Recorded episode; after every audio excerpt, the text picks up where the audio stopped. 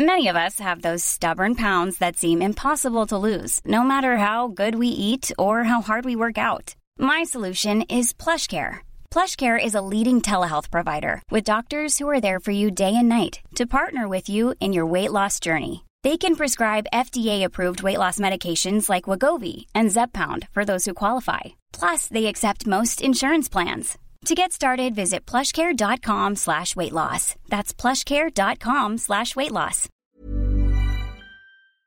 So, dann können wir eigentlich anfangen. Ähm, Dennis? Dennis? Dennis? Dennis? Der John Sinclair Podcast mit und Sebastian Breitbach. Ja, liebe John Sinclair Freunde, herzlich willkommen zum Podcast, zum 13. Podcast. Und ich fürchte, es ist passiert. War ja klar, dass da was schief gehen muss beim 13. Denn es ist weg. Ich muss das hier alleine durchziehen. Also kurz zur Erklärung. äh, Dennis ist gerade in Wien und München und äh, macht da einige Aufnahmen. Und gleichzeitig müssen einige Folgen fertig werden. Deswegen äh, kann ich leider diesmal nicht an den Aufnahmen teilnehmen. Muss hier bleiben und werde also diesen Podcast diesmal alleine bestreiten. Und für euch heißt das, ähm, ihr müsst es diesmal nur mit mir aushalten. Ist ja vielleicht auch ganz gut. Was steht heute auf dem Programm? Ähm, es wird natürlich hauptsächlich um die Sinclair Convention gehen, um eine Nachlese zur Sinclair Convention die ja am 15. September in Köln-Mühlheim stattgefunden hat, dort in der Stadthalle. Und das war wirklich ein Riesenspektakel. Es war richtig voll. Und für Sinclair-Fans gab es da echt eine Menge zu entdecken. Es gab natürlich ohne Ende Merchandise an, glaube ich, sogar zwei Merchandise-Ständen. Äh, man konnte sich tätowieren lassen. Ich glaube, einige Leute haben sich da auch äh, die Unterschrift von Jason Dark äh, auf irgendwelche Körperstellen tätowieren lassen. Timo Würz, der Zeichner der äh, Classics Titelbilder, war auch vor Ort und hatte dort Bilder ausgestellt, die wirklich großartig waren. Und es gab sogar die Möglichkeit, sich etwas von ihm innerhalb von kürzester Zeit äh, zeichnen zu lassen. Innerhalb von ein paar Minuten hat er dort Skizzen für Leute im Akkord äh, gezeichnet. Es gab einen riesigen Andrang und ähm, der hat sich wirklich äh, die Hände blutig gezeichnet quasi. Also echt Wahnsinn. Ja, Autogramme konnte man sich natürlich auch besorgen von äh, den Heftromanautoren und den Hörspielsprechern und Produzenten.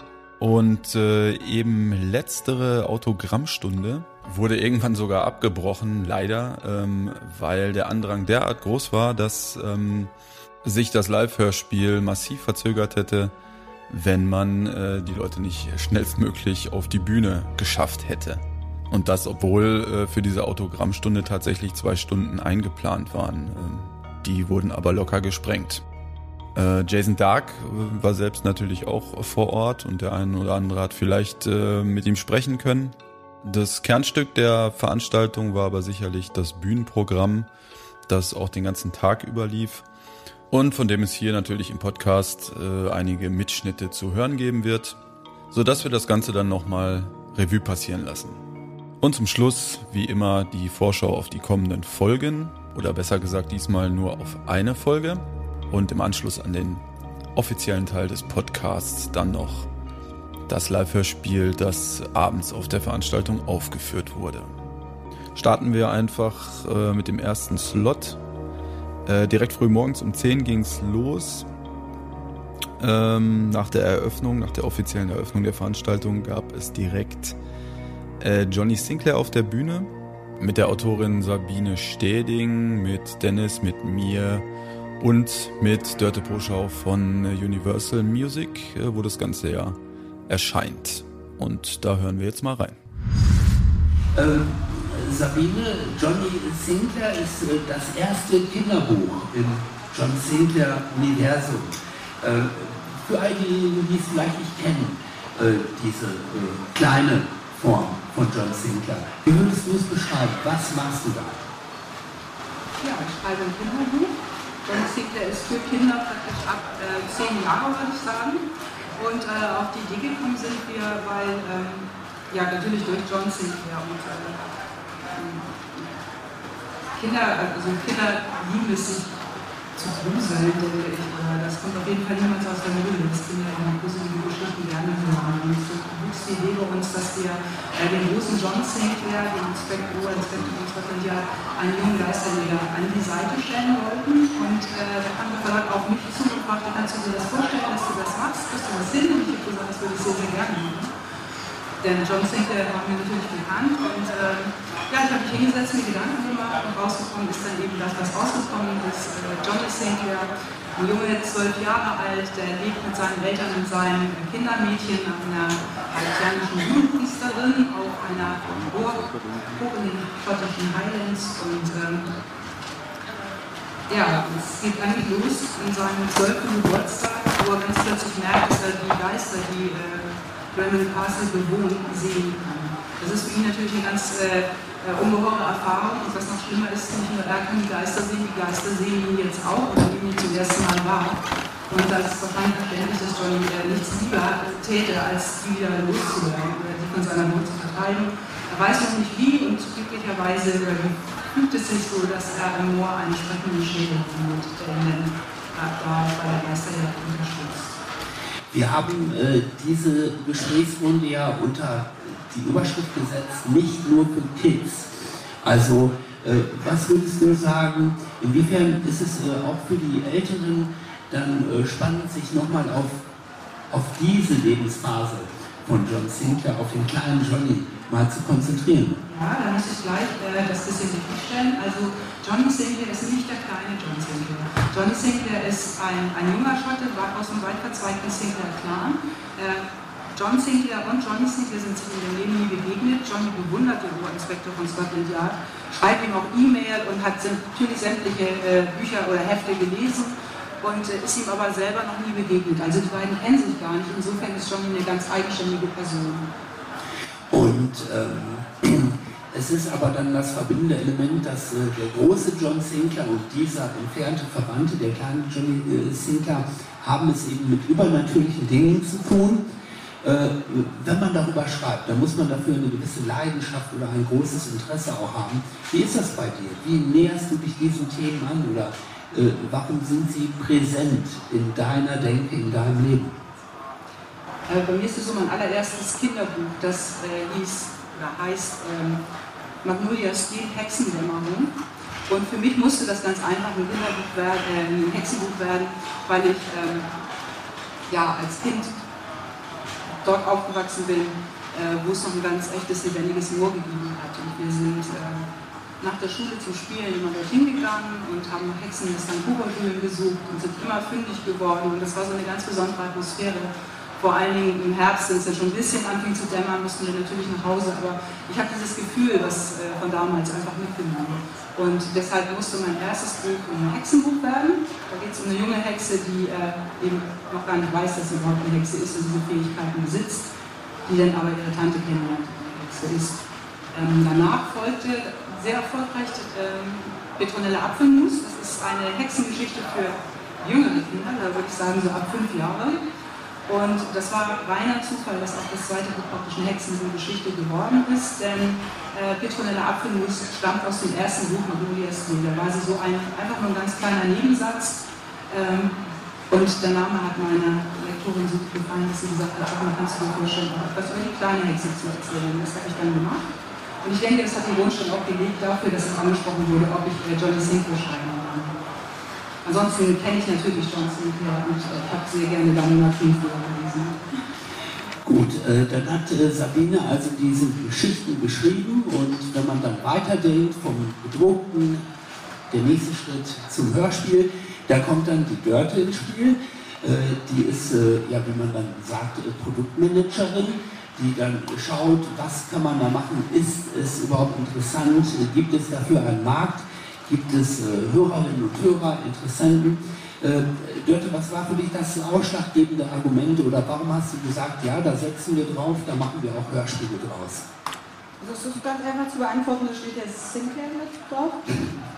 Also von daher, nein, ähm, das sind einfach äh, tolle Bücher, tolle Kinderbücher, aber wir haben es gerade ja schon äh, herausgestellt, das sind eben nicht nur Kinderbücher, ähm, die Zehnjährige, Zwölfjährige äh, begeistern und unterhalten, sondern die kann man wirklich auch als Erwachsener äh, lesen und äh, daran Spaß haben. Und die Herausforderung äh, war ja dann, das auch ins Hörspiel zu übertragen. Und da eignen sich bestimmt nicht alle ähm, Kinderbücher dazu, dass man da auch ein Hörspiel ausmacht, ähm, was für alle Altersgruppen erträglich ist, dass man das auch als Erwachsener gerne mithört, wenn es die Kinder äh, hören.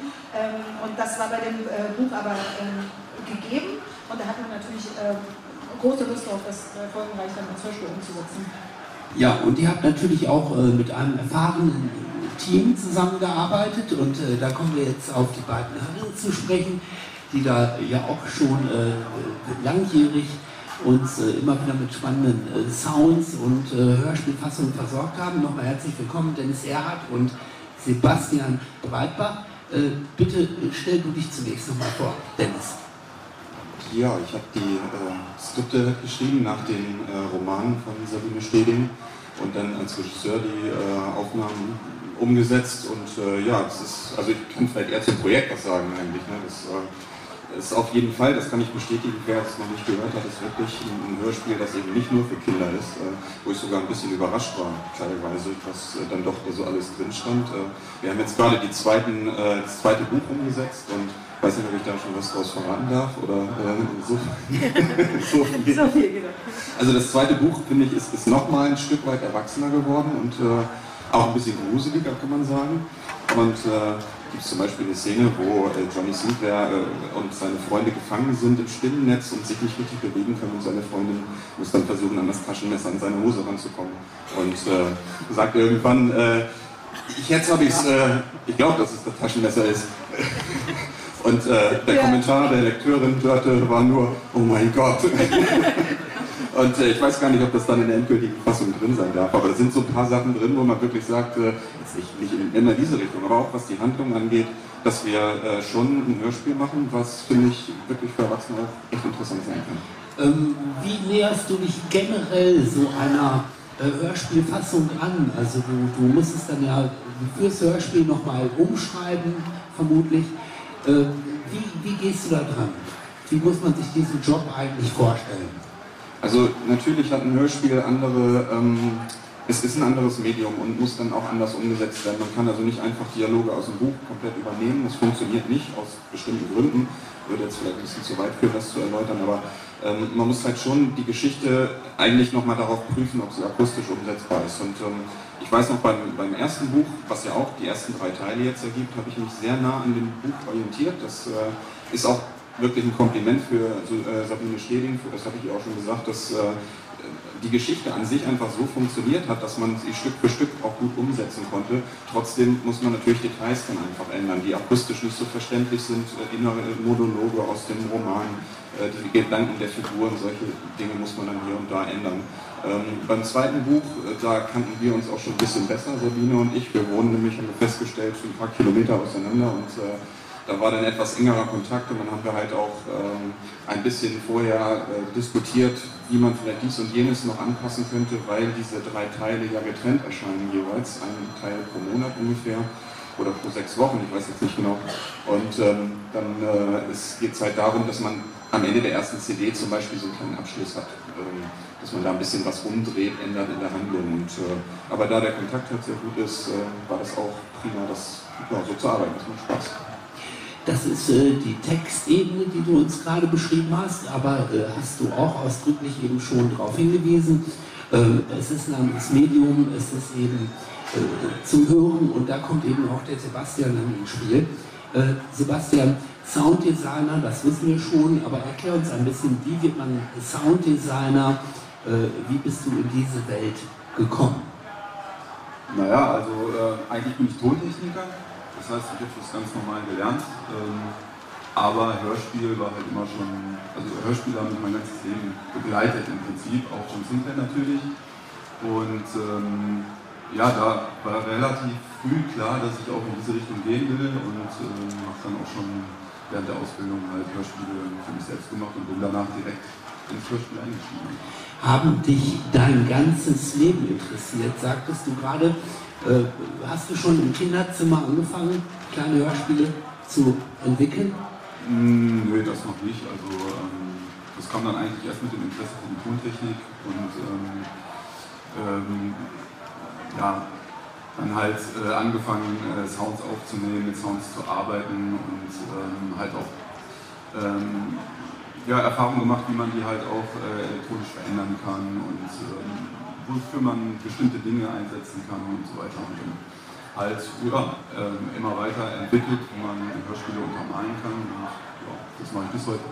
Ähm, arbeitet da jeder von euch beiden, wenn ihr miteinander arbeitet, jeder für sich oder ist da ein reger Austausch zwischen euch beiden auch? Also bist du offen für Anregungen äh, von Dennis oder umgekehrt? Äh, Gibt es ihm manchmal Hinweise? Naja, also wir haben eigentlich eine gute Trennung in der Arbeit, aber wir sprechen natürlich auch miteinander. Dennis schreibt die Skripte, die lese ich dann durch und wir tauschen uns dazu aus. Und ähm, nach den Aufnahmen, die wir auch zusammen machen, nehme ich den Kram dann halt mit und mache da erstmal das Hörspiel so ein bisschen für mich. Zum Schluss hört Dennis sich das natürlich an und dann sprechen wir wieder drüber und dann gibt es natürlich auch noch Änderungen, die wir dann vornehmen an Hörspiel. In jedem Job äh, gibt es äh, ja, irgendwelche schwierigen Situationen. Äh, der Bäcker muss wahrscheinlich aufpassen, dass ihm die, Brät, äh, die Brötchen nicht äh, verbrennen, äh, trotz aller Planung, trotz aller Technik, die ihm zur Seite steht. Was ist für dich ein kniffliger Moment bei deiner Arbeit? Also wo wird es manchmal kompliziert oder wo steckst du da manchmal fest? Naja, also der Klassiker ist eigentlich, dass wir... Ähm, der Titz und ich während der Aufnahmen manchmal ähm, äh, unaufmerksam waren oder gepennt haben und dann ähm, vielleicht irgendwer etwas nicht so sauber ausgesprochen hat oder richtig ausgesprochen hat, äh, wie wir das gerne hätten. Und dann fange ich tatsächlich an, manchmal ähm, in Worten rumzuschneiden und Buchstaben auszutauschen, wenn die nicht sauber gesprochen sind, muss dann irgendwo anders äh, aus dem Hörspiel mir ein einzelnes Wort oder einen einzelnen Buchstaben rausnehmen und in, in ein anderes Wort reinschneiden. Und das sind dann so Momente, wo man manchmal verzweifelt. Äh, gibt es eine oder gibt es mehrere Folgen, auf die du besonders stolz bist? Also wo du einfach sagst, die sind akustisch äh, richtig gut gelungen. Also natürlich ist, ist, ist jedes einzelne Hörspiel äh, perfekt, sagen wir mal. Aber man hat doch bestimmt so das ein oder andere Baby, das man besonders gut hat. Naja, bei der Menge ist es natürlich schwierig, jetzt irgendein konkretes Hörspiel zu nennen. Aber ähm, weil wir gerade bei Johnny Sinclair sind, kann ich sagen, dass mir das persönlich unheimlich viel Spaß gemacht hat, weil wir natürlich ansonsten die, die große äh, Reihe äh, produzieren und das natürlich ähm, schon ein Unterschied ist und man hier nochmal in ganz andere Welt eintauchen konnte, weil es halt kindlicher ist, aber trotzdem mit viel Detailreichtum äh, gespickt das Hörspiel ist und ähm, eine ganz andere Musik auch, die verwendet wird. Und deswegen muss ich sagen, dass mir also diese drei Johnny Sinclair Hörspiele, die es bis jetzt gibt, sehr, sehr viel Spaß gemacht haben in der Produktion. Wie ist es äh, für dich als Autorin, dann äh, das geschriebene Wort nochmal in andere Hände zu geben und dann wiederum das Ganze nochmal dann eben ja, zum Hören präsentiert zu bekommen? Es ist auf jeden Fall ein ganz besonderes Erlebnis. Also ich hatte überhaupt keine Bedenken, äh, das Buch in, in, Dennis Hände zu legen, weil ich habe ihn auf der letzten Convention ja kennengelernt, ich habe ihn erlebt im Live-Hörspiel. Das hat er so toll und witzig rübergebracht, also dass ich da wirklich also ohne Sorge war, was Johnny Sinclair betrifft. Und ich muss sagen, ich wurde auch wirklich äh, nicht enttäuscht. Es war so gut, so witzig und lustig, äh, wie er das gemacht hat. Das war wirklich ganz toll. Und deswegen freue ich mich auf jede weitere Folge, die er macht, weil ähm, ja, ist einfach klasse. Und ich wollte noch zu Sebastian sagen, äh, den habe ich getroffen, als ich das allererste Mal zuhören durfte bei einem Hörspiel. Da war das äh, für mich sehr, sehr interessant, wie Dennis schon sagte, wir kommen beide aus Hamburg. Und äh, ich war einmal dabei bei einer Aufnahme, als ähm, Wolf Fass den Schädel Erasmus von Rotenburg angesprochen hat. Und das war für mich wirklich ein Erlebnis, weil es steckt so viel Arbeit dahinter. Ich hätte auch nie gedacht, dass die Sprecher ganz alleine übersetzen. Ich habe eigentlich immer gedacht, sie haben hier einen Partner zum Dialog dabei. Äh, aber das war in dem Fall Dennis und der hat ganz genau auch darauf geachtet, äh, auf Nuancen, das musste wiederholt werden und Fass hat sofort abgeliefert, weil er absoluter Profi war. Ähm, das hat mir sehr, sehr gut gefallen und ich äh, bin ganz gut nach Hause gegangen. Und was Sebastian betrifft, Ähm, da finde ich, also er ist ein echter Künstler mit dem, was er gemacht und geschaffen hat. Ich hätte mir fast gewünscht oder eigentlich gewünscht, dass wir das Interview hören können von Johnny. Und ich finde, wer das gehört hat, der kriegt das einfach nicht aus dem Kopf. Also es ist einfach wunderbar geworden. Ganz klasse. Das Ja. Intro müsste vorliegen. Äh, dann, die Regie dann, dann hören wir doch mal äh, rein, wenn die, wenn die, die das uns äh, jetzt präsentieren kann. Die Grabkammer, in der die Ahnen des Singlers beigesetzt waren, bestand aus einem großen Saal mit weiß getünchten Wänden, die an einigen Stellen vom Ruß der Fackeln geschwärzt waren, die hier früher gebrannt hatten. Die Sarkophage waren in Nischen untergebracht. Einer der steinernen Deckel stand offen. Vorsichtig, Jungs! Ist der leer? Wo soll ich das wissen? Okay, ich sehe nach. Langsam näherte sich Johnny dem Sarkophag. Das Innere war dunkel. Er richtete den Schein der Taschenlampe auf den Deckel. Aufweg! Na, Sinclair? Nicht witzig! Oh, für dich schon. Ziemlich witzig sogar. Du blöd, Mann, ich hab dich fertig! Wütend wollte sich Russell auf Barty stürzen, als plötzlich ein grünlicher Schein durch die Gruft waberte. Das Geistermädchen schritt langsam auf Johnny zu.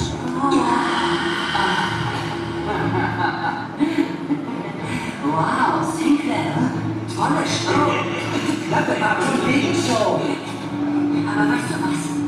Diesmal habe ich meine Mega Zucker 7000 dabei. Der Wasserstrahl traf das Geistermädchen mitten ins Gesicht.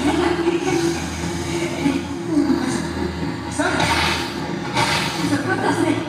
Als Koalition wird nicht sein. Aus dem schimmeligen Grün wurde wütendes Violett. Und die knochenbleichen Hände griffen nach dem Schleier vor ihrem Gesicht. Russell wandte sich instinktiv ab, aber Barty und Arfie rührten sich nicht vom Fleck. Und im nächsten Augenblick wehte das Geistermädchen durch sie hindurch. Barty und Alfie kippten um wie zwei Eiszapfen. Party! Alfie! Selbst schuld, würde ich sagen. Johnny! Die sind eiskalt, aber sie atmen noch. Geisterschock. Ihr solltet sie auf jeden Fall hier rausbringen, bevor noch mehr Geister auftauchen. Das schaffen wir nicht alleine.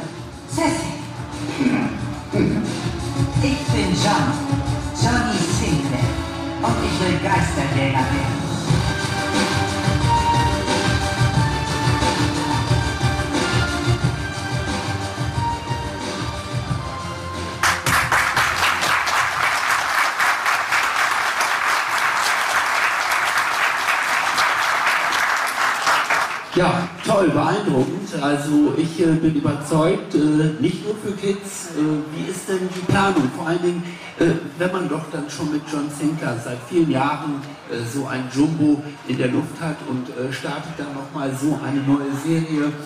Wie geht man da dran? Ähm, äh, wie plant man? Wie macht man das, Leute?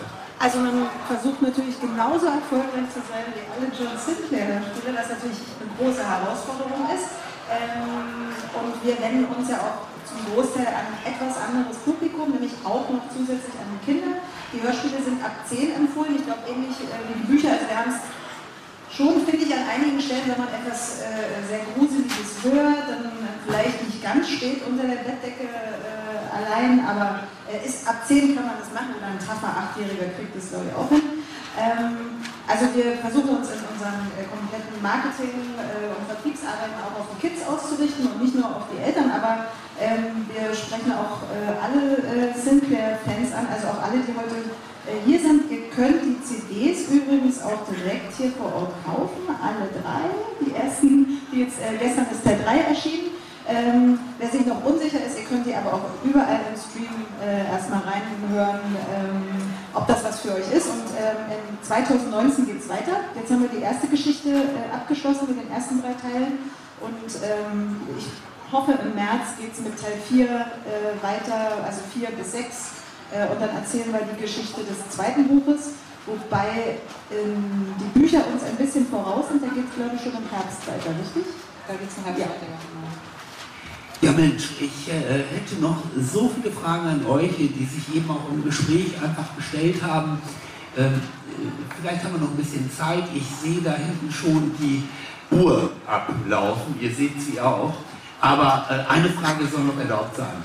Wenn ihr euch im Studio versammelt äh, und äh, an einem normalen Produktionstag, wie lange dauert so eine Session? Macht ihr das wirklich äh, Dienst nach Vorschrift von 9 Uhr bis um 17 Uhr?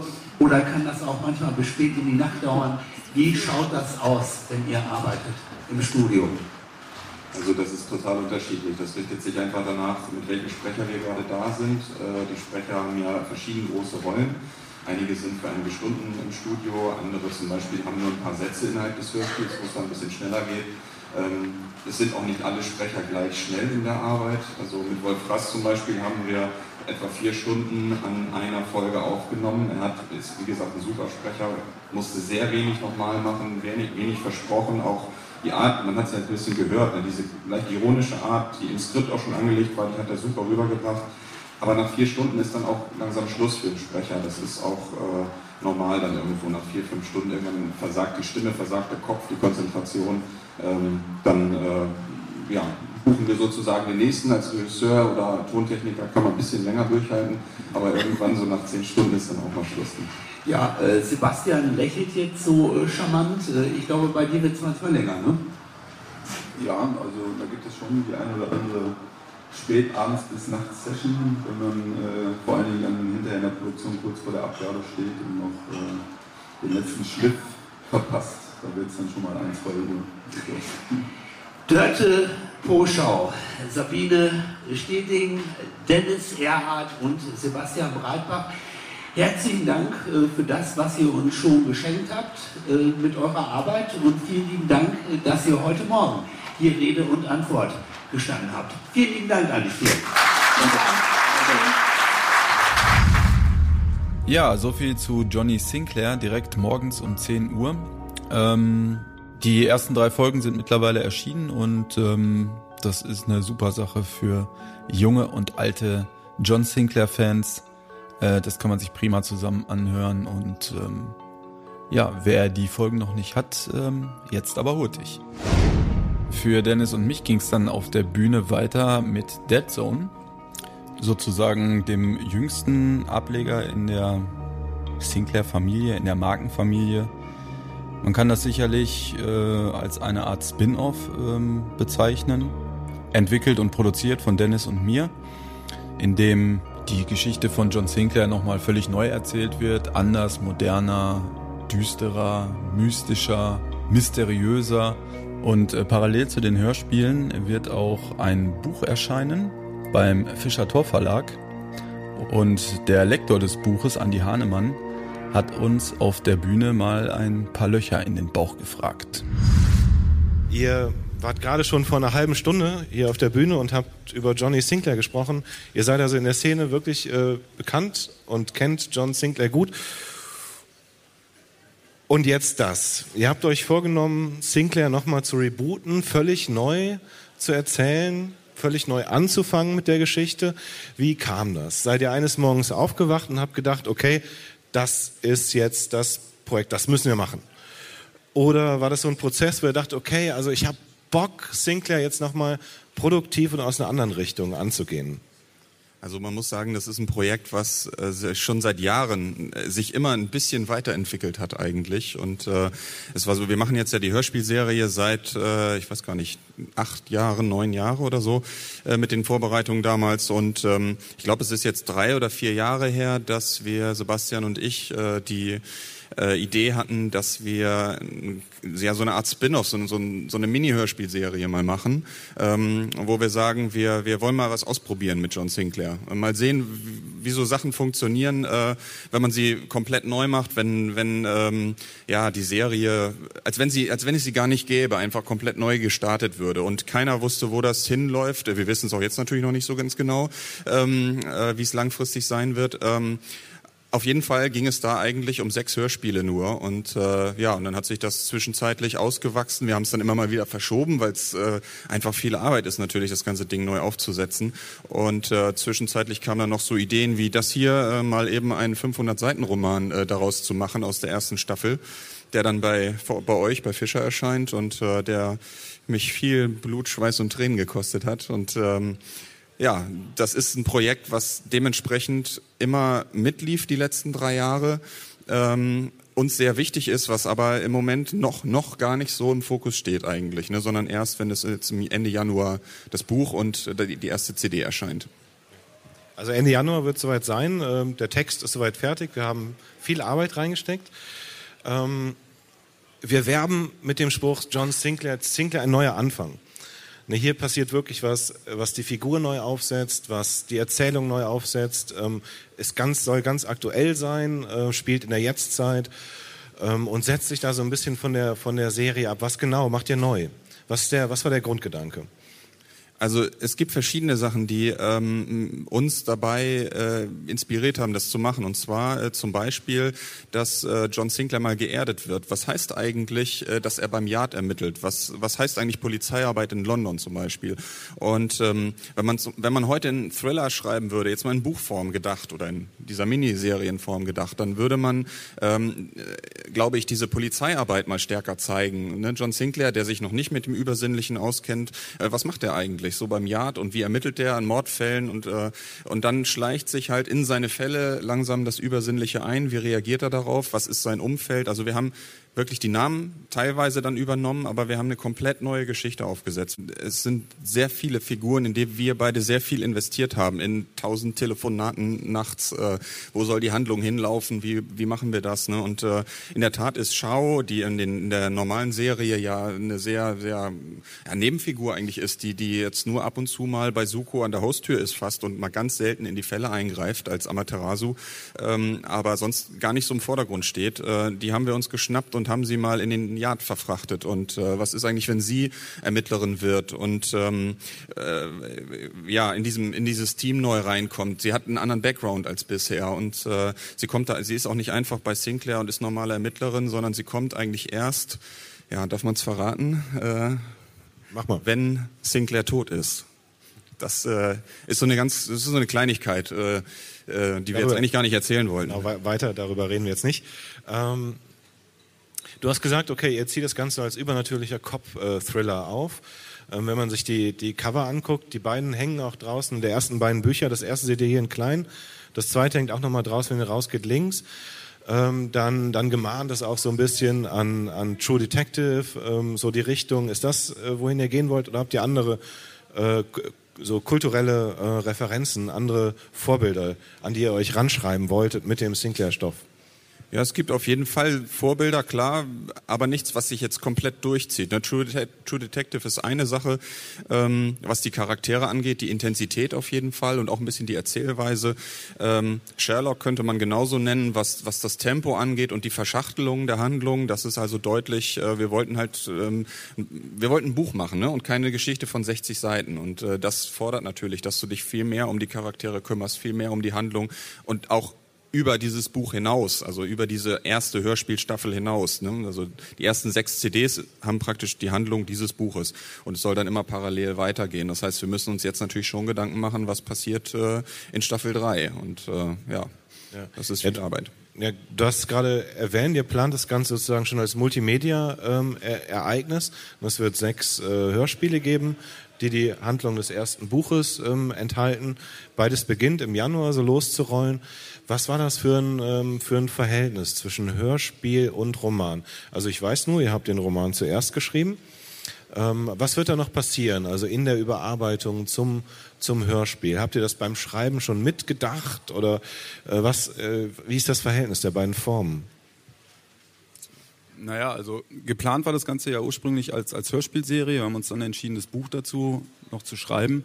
Und ähm, es hat sich dann halt als praktisch herausgestellt, auch für Dennis halt äh, das ähm, Buch zuerst mal zu entwickeln, weil die Handlung da natürlich etwas ausführlicher ähm, drin ausgewalzt werden kann und das Ganze dann zu adaptieren in die, in die Hörspielskripte, ähm, was halt jetzt äh, in Arbeit ist. Und ähm, ja, also ich denke, dass wir da von der von der äh, Intensität auch äh, viel transportieren können vom Buch ins Hörspiel und deswegen war es denke ich gut, dass dass wir diesen Weg gegangen sind. Ähm, wir haben auf jeden Fall vor, wie ich am Anfang sagte, das eben ein bisschen zu erden. Das heißt, äh, also ich war in London eine Woche, habe mir das angeguckt. Äh, ich habe äh, tolle Unterstützung bekommen von Dennis Simcott, den vielleicht einige kennen, von der Sinclair Facebook-Seite. Und der hat mir da ein bisschen geholfen, mich in London zu orientieren, in den fiesesten Straßen, wo er unterwegs ist mit seinen Gangs. Und ähm, also es gibt da schon viel Police Work in der Serie, viel, ähm, was man entdecken kann, Kleinigkeiten, einfach, dass die Stadt soll leben und das soll man auf jeden Fall auch im Hörspiel hören. Das heißt, auch da werden wir komplett andere Sounds verwenden, eine komplett andere Art. Ähm, ja, vielleicht über. Ja, es wird halt, es wird, äh, die Hörspiele sollen halt im Vergleich zur Edition 2000, 1000 äh, beispielsweise ähm, intensiver vom Höreindruck sein, äh, vielleicht nicht so knallig, nicht so plakativ, etwas ruhiger, etwas mehr Atmosphäre. Wir haben auch, ähm, weil wir vorhin ja über Vorbilder gesprochen haben, wir haben natürlich sehr viele ähm, Mystery-Elemente, die ja jetzt in der Edition 2000 nicht so drin sind. Das heißt, wir haben ähm, Dinge, die nicht sofort erklärt werden, die sich erst im Verlaufe der Geschichte äh, entwickeln und entfalten. Und ähm, das wird sowohl von der Erzählweise, von der Intensität der Erzählweise, auch von den Figuren ähm, und auch von der Soundästhetik äh, deutlich von der Edition 2000 zu unterscheiden sein. Ja, dass es sich wirklich unterscheidet von dem klassischen Sinclair, da sieht man ja schon, es ist weiß, es, die Schrift wird übernommen, aber es ist eine ganz andere ähm, Ästhetik. Ähm, trotzdem, was übernehmt ihr von dem alten Sinclair noch?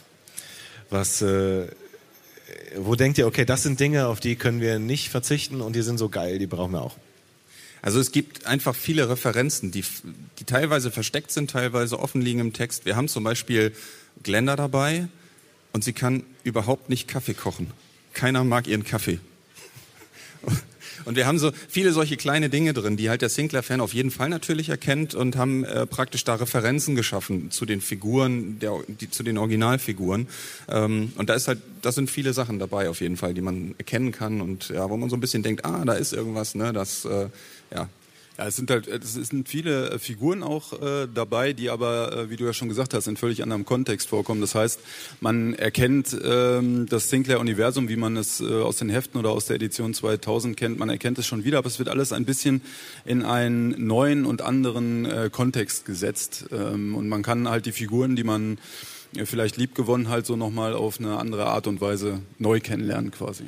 Ich glaube, was man vielleicht grob insgesamt sagen kann. Es ging uns halt nicht darum, jetzt zu sagen, wir wollen 20 Jahre nach der Edition 2000 dieselben Handlungsstränge nochmal irgendwie knalliger, moderner mit neuen Sounds und so weiter machen. Also es ging nicht um ein Redesign äh, der Serie, so wie sie jetzt ist, sondern es ging wirklich darum zu überlegen, wie könnte eigentlich eine Serie wie John Sinclair entwickelt werden, wenn es sie noch nicht gäbe, wenn man sie heute entwickeln würde. Das ist die Idee dahinter.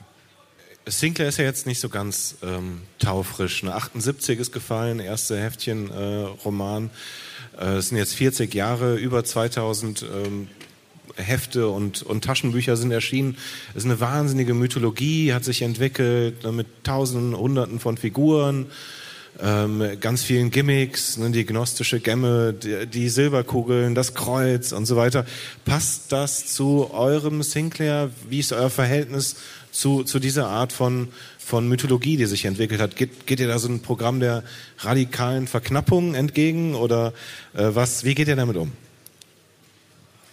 Naja, also wir hatten ja gesagt, dass äh, zu Anfang der Geschichte im Prinzip erstmal gar nichts davon vorhanden ist und äh, dass das gesamte Übersinnliche äh, neu ist für, für John Sinclair und das ganze Team. Und ähm, äh, ja, wir tasten uns da erstmal ein bisschen ran. Also es äh, ist jetzt erstmal nicht so, dass wir da mit äh, einer großen Anzahl von übersinnlichen Waffen und ähm, direkt für jeden Gegner, der auftaucht, das passende Instrument quasi da haben. Ähm, was sich natürlich im Laufe der Geschichte noch entwickelt, muss man halt dann sehen. Okay. Ähm, magst, du, magst du uns ein Stück vorlesen, damit wir mal hören, wie das klingt? Ähm, was, was, wir, was ihr da zusammen ja, ich hab, äh, äh, entwickelt habt. Ein paar Seiten hier. Ich habe mir das äh, sogar markiert digital. Und falls das iPad absäuft, habe ich es nochmal auf Papier. Aber ich versuche es mal mit den Markierungen. Das ist so eine kleine Leseprobe vom Anfang. Suko stand mit dem Rücken an die graue Kachelwand der rechtsmedizinischen Abteilung des Yard gelehnt und starrte auf das Dutzend PVC-Schalensitze auf der anderen Seite des Korridors. Am Ende des Ganges öffnete sich eine Tür. In Pauls Begleitung befand sich, einen halben Kopf größer als er, Dr. Bhagwati. Das schwarze Haar fiel leicht unordentlich auf den Kragen ihres Kittels. Guten Tag, Detective. Ich dachte, Sie sind noch krankgeschrieben. Suko und Paul wechselten einen Blick. Äh, ich habe Detective Gunn gebeten zu kommen, sagte Paul. Bhagwati reichte Suko die Hand und er stellte fest, dass ihre Finger kälter waren als seine eigenen. Aber was sollte man auch von jemandem erwarten, der tagtäglich ein paar Leichen aufschnitt? Folgen Sie mir bitte. Sie öffnete die Tür, die zu den Untersuchungsräumen führte. Lange Neonröhren leuchteten jeden Fleck des Bodens schattenlos aus und ließen zusammen mit dem Geruch nach kaltem, verbranntem Fleisch keinen Zweifel daran, was sie unter den Tüchern der sieben Metallbaren erwartete. Beginnen wir doch mit dem Toten aus dem Duke, bat Paul. Sie lüftete eines der Tücher. Dr. Rachel Briscoe, die Identität wurde durch DNA-Vergleich zweifelsfrei festgestellt. Einrisse in Leber, Nieren, Lunge und Milz sowie Einblutungen im Gewebe, verursacht durch diverse Raumforderungen in und um verschiedene Organe, die vor allem in ihrer Gesamtheit absolut atypisch erscheinen. Aber das wissen Sie ja alles schon aus dem vorläufigen Bericht. Raumforderungen? hakte Suko nach. Sagen wir mal so, ich habe so viele Metastasen gefunden, dass ich unmöglich sagen kann, welche davon der Primärtumor war. Suko fühlte sich bei dem Anblick der Leiche in die fahl beleuchtete Herrentoilette des Duke zurückversetzt, nur dass der Körper der Toten jetzt noch schlimmer aussah, als hätte das, was sie umgebracht hatte, nach ihrem Tod noch eine Zeit lang weitergearbeitet.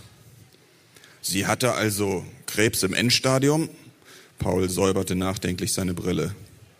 Für mich macht es den Eindruck, als hätte ihr Körper mit unglaublicher Heftigkeit auf etwas Bestimmtes reagiert eine Autoimmunreaktion.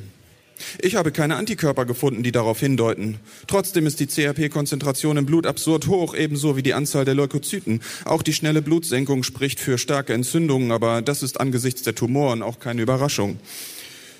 Suko versuchte, die Puzzleteile zusammenzusetzen. Ein ansteckender Erreger kann also mit Sicherheit ausgeschlossen werden. Ja, ja, da hat sich im Pathologischen Institut wohl jemand über die Feiertage richtig ins Zeug gelegt. Jedenfalls sind alle Befunde negativ, was ich aus naheliegenden Gründen durchaus beruhigend finde.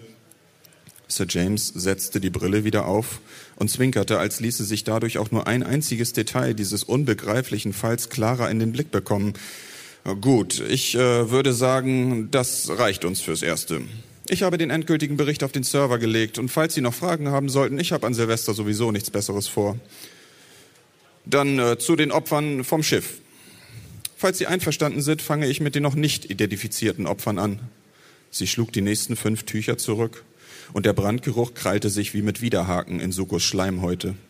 Die Gliedmaßen der Leichen waren gekrümmt und angewinkelt, wie es für Brandopfer typisch war, die geschwärzte Haut im Schulterbereich von Rissen durchzogen, die sich bis über den Brustkorb ausgedehnt hätten, wenn er noch vorhanden gewesen wäre.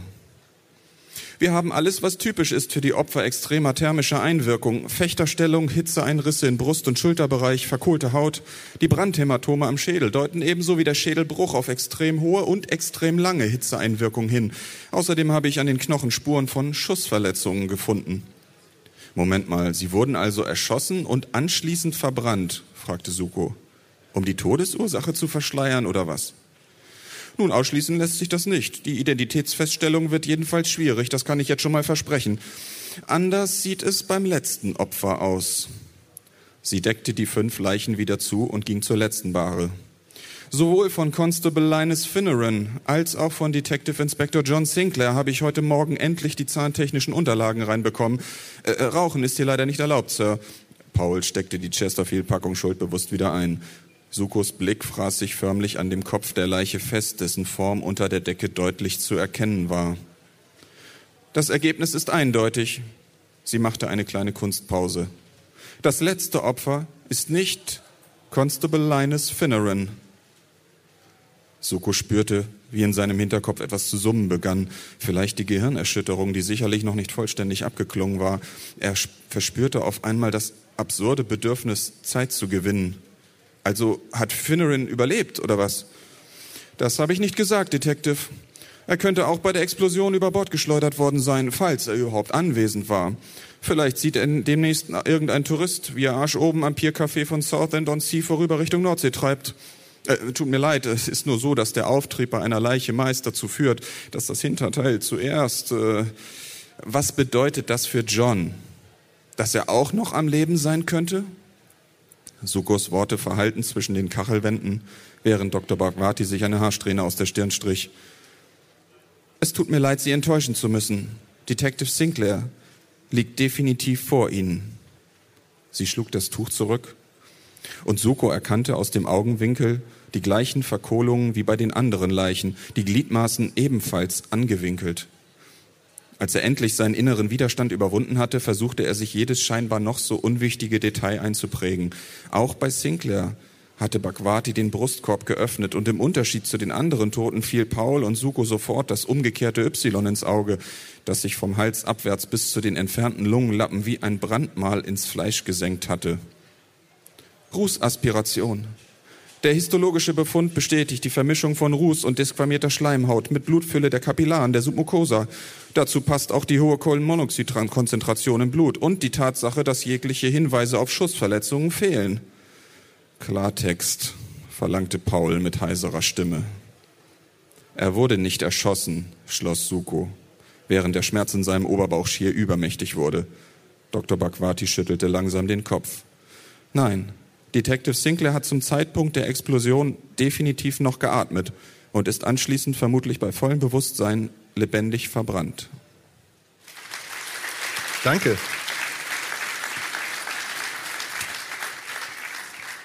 Ähm, wie es weitergeht, werdet ihr im Januar äh, rausfinden können, wenn ihr die Hörspiele hört oder das Buch äh, lest. Und äh, wir dachten ganz zum Schluss, ähm, machen wir die Bühne frei für Fragen, wenn es denn welche gibt. Haben wir euch neugierig gemacht? Was für Fragen hättet ihr? Moin. Ich habe mal eine Frage. Ja, bitte. Wer sind denn die Sprecher von der Hörspielserie? Das ist äh, eine gute Frage, auf die wir auch schon Antworten haben, aber wir haben äh, noch nicht alles aufgenommen und äh, deswegen geben wir da noch nichts preis. Denn es kann halt immer sein, dass äh, bestimmte Leute dann vielleicht doch nicht können, dass wir noch jemanden austauschen müssen. Aber das bleibt noch ein, na, ein paar Wochen, so bis kurz vorher ein Geheimnis. Okay, danke.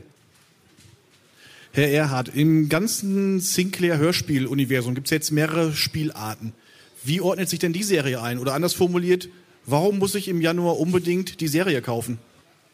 Naja, einfach, man muss sie natürlich kaufen, weil sie gut ist. Das ist ja selbstverständlich. Ne? Also äh, es, wie, wie wir vorhin gesagt haben, ordnet sie sich im Prinzip überhaupt nicht ein, sondern es ist wirklich ein ganz, ein komplett neues Ding, was, also es ist kein Spin-off, kein, kein Schau-Solo-Abenteuer oder so etwas, sondern es ist äh, eine komplett neue Serie, die für sich steht. Und äh, ja, wir sind einfach gespannt, ob wir euch damit überzeugen können oder ob äh, irgendwann das Ding äh, da drüben im Museum zu finden ist vielleicht. Und sie will aber auch der äh, Edition 2000 zum Beispiel keine Konkurrenz machen jetzt, sondern sie ist halt ein, ein Produkt, was nebenher äh, existiert, eine Geschichte, die man ähm, parallel auch zur Edition 2000, also wir, wir sorgen da sowohl akustisch als auch inhaltlich für genug äh, Abstand zwischen den beiden Serien, sodass man die also ähm, nebeneinander her äh, hören kann. Und es ist halt nicht die Absicht, die eine jetzt zu verdrängen durch diese neue Geschichte. Man muss vielleicht da wirklich nochmal ganz klar sagen, dass wir, wir machen die Sachen super gerne, die wir bisher machen. Und, und dieses hier ist einfach was, was raus musste über die Zeit. Wir hatten richtig Bock auf dieses neue Projekt und äh, wir sind einfach gespannt, wie es funktioniert, äh, weil es so ein neuer Ansatz ist. Und äh, ja, alles andere liegt in der Hand des Sehers oder in welcher Hand auch immer. Super. Vielen Dank für die Aufmerksamkeit. Danke euch. Danke.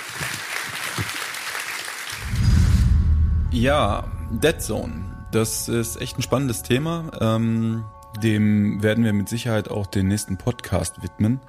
Und äh, ja, wir arbeiten gerade daran. Carsten fleißig Sprecher, entwickeln das Sounddesign und äh, den Soundtrack und da gibt's echt noch eine Menge zu basteln und zu feilen und nebenbei hängt uns natürlich auch schon wieder die Zeit im Nacken. Im Januar soll das ja erscheinen und ähm, wir arbeiten jetzt unter Hochdruck. Äh, am Nachmittag waren wir dann wieder auf der Bühne und ähm, haben direkt einige Hörspielsprecher mit auf die Bühne genommen. Da wurde es richtig voll. Ja, und das war echt eine interessante Runde.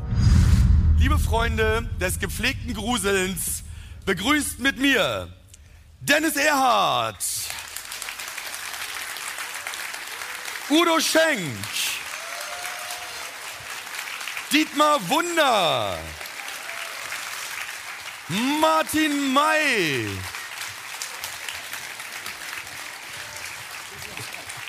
Sebastian Breitbach,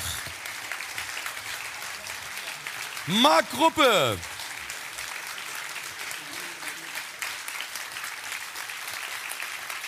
Da ist er. Patrick Bach. Und last but not least, und da muss ich den Marc bitten, aufzustehen und sich damit hinzusetzen. Patrick, du auch dort? Ganz genau, denn wir haben natürlich auch noch eine Quotendame hier in dieser Runde und die darf natürlich in der Mitte Platz nehmen. Begrüßt mit mir Claudia Obschat-Menges.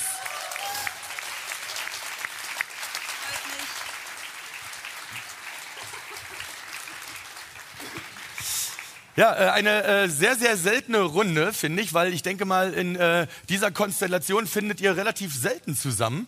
Wo kommt ihr her? Was habt ihr gerade getan? Von welchem Job? Von hinter der Bühne. Von hinter, in dem Moment. Aber mal im Ernst, wo kommt ihr her? Was habt ihr gerade getan? Wo warst du, Dietmar?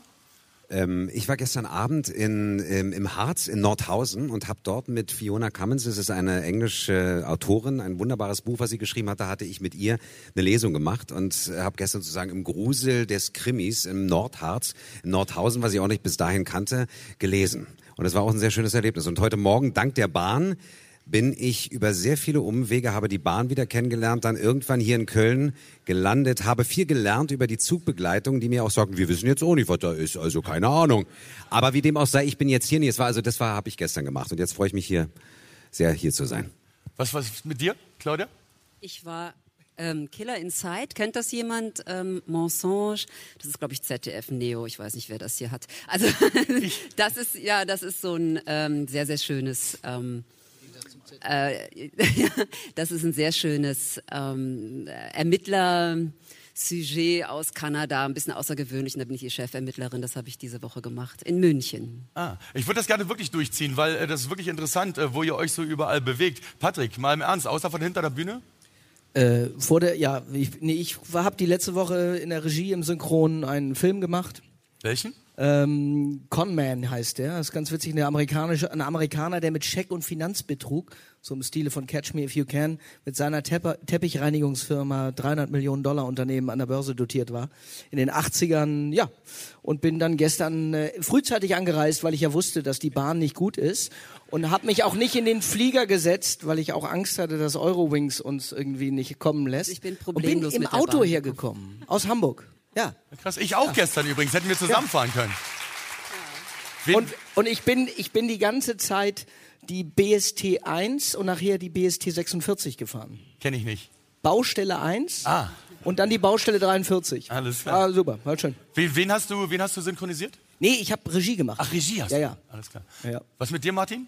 Ja, du, äh, ähnliches Spiel. Also ich mache auch zurzeit viel Regie in Hamburg. Ähm, eine neue Serie, ich darf gar nicht drüber sprechen.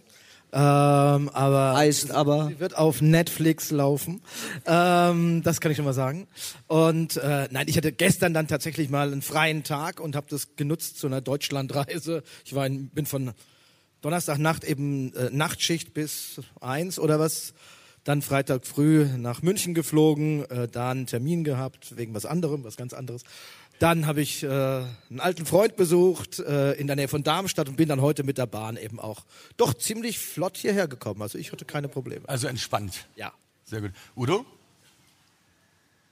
Ich habe keine Regie gemacht im Synchron, weil das ist schon über 20 Jahre her und habe dann auch ganz schnell wieder aufgehört mit Regie im Synchron.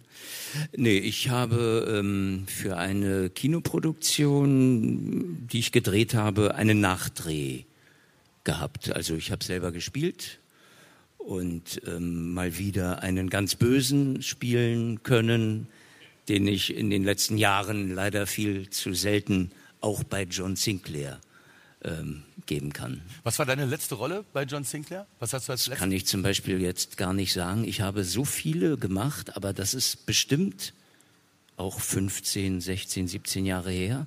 Ja, wir haben schon noch den Xoron gemacht, da bist du aber vor ein paar Folgen, vor ein paar mehr Folgen äh, leider endgültig verschieden. Ja. Aber es war auch kein guter, ne? Äh, also du hattest so Stahlstifte als Zähne und so, nicht? Und hast, äh, Na, die habe ich auch inzwischen, aber das ist eine kleine Verblendung drüber. Äh, über Gebrechen äh, reden wir später nach. Ja. Äh, äh, Dietmar, ähm, du sprichst ja bei, äh, in der Reihe äh, ja nur John Sinclair. Ja, also was heißt nur, aber eben nur. Andere sprechen ja verschiedene, äh, verschiedene Rollen. Ähm, ich weiß aber, dass du ja unter anderem äh, Adam Sandler zum Beispiel und natürlich Daniel Craig äh, äh, synchronisierst. Und da sind die Stimmen komplett verschieden. Wie arbeitet man sich da ein, dass man sagen kann, also von einem Moment auf den anderen quasi in eine andere Rolle schlüpft, mit einer anderen Stimme spricht, sodass man es eigentlich gar nicht erkennt sofort? Also ich würde, also ich versuche es immer so zu beschreiben, wie ich rangehe. Also jeder macht es ein bisschen unterschiedlich. Wenn ich jetzt äh, beim Synchronisieren zum Beispiel ähm, sehe ich immer den Schauspieler vor mir. Also gerade bei Sandler ist es jetzt so, Adam Sandler steht halt äh, immer mit so einem Lächeln in der Stimme da und so ein bisschen breitbeiniger und äh, spielt so. Und es passiert, also ich sehe ihn und äh, übernehme das Gesicht von ihm sozusagen auf mich und versuche das dann halt nachzuempfinden, aus meinem Stimmvolumen immer die, die Schublade zu ziehen. Und bei, weiß ich nicht, bei, bei Daniel Craig ist es so, wenn er meinetwegen etwas äh, in sich ruhender dasteht, den Mund wenig bewegt und äh, auch nicht so emotional im Gesicht ist, weil er muss ja die Welt retten, ähm, dann spricht er halt ein bisschen tiefer und dann versuche ich, und das passiert also ganz automatisch in dem Moment. Klar, am Anfang habe ich auch eine äh, Herangehensweise, um erstmal zu gucken, aber das sind Sachen, die automat automatisch passieren und ich denke gar nicht drüber nach. Wenn es für euch, fürs Publikum, für dich dann funktioniert, ist umso so schöner, dann geht's ja anscheinend. Ähm, und beim Hörbuch oder beim Hörspiel, wenn ich unterschiedliche Charaktere spiele, dann habe ich auch immer im Kopf von wegen, der ist, sieht meinetwegen aus wie, äh, wie Adam Sandler oder der sieht meinetwegen aus wie ein etwas dickerer und dann rutscht automatisch mein Stimmvolumen immer in diese Richtung. Also so würde ich es versuchen zu, also so beschreibe ich meine Herangehensweise daran. ne? Also man muss die Rolle einfach auch spielen. Ja, wenn man auf jeden Fall. Also für mich schon. Also ich spiele es nach. Wenn man da äh, Regie führt, Patrick, ähm, und mit anderen Schauspielern oder Synchronsprecher, muss ja nicht immer ein Schauspieler sein, ähm, zusammenarbeitet, coachst du da auch noch? Also sagst du den Leuten auch noch, mach mal mehr so, mach mal mehr so, oder?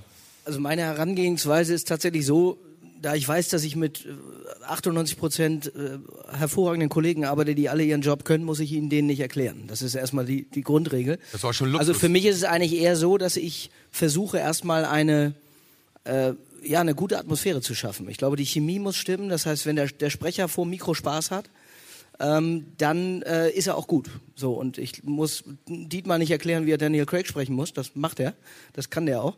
Also ich bin eigentlich nur für die Feinjustierung da und natürlich hin und wieder kommen mal Dinge, wo ich sage, vielleicht eine Betonung gefällt mir anders, die würde ich gern und mach's mal so. Aber grundsätzlich glaube ich, es ist ganz einfach in der Regie auch gestandenen Sprechern äh, die Laune zu vermiesen. Ne? Also wenn ich jetzt irgendwie, ja, es ist wirklich so, du Stütze, hast dein Knöpfchen und dann geht der erste Take in die Hose und dann sagst du, willst du ihn nochmal sehen?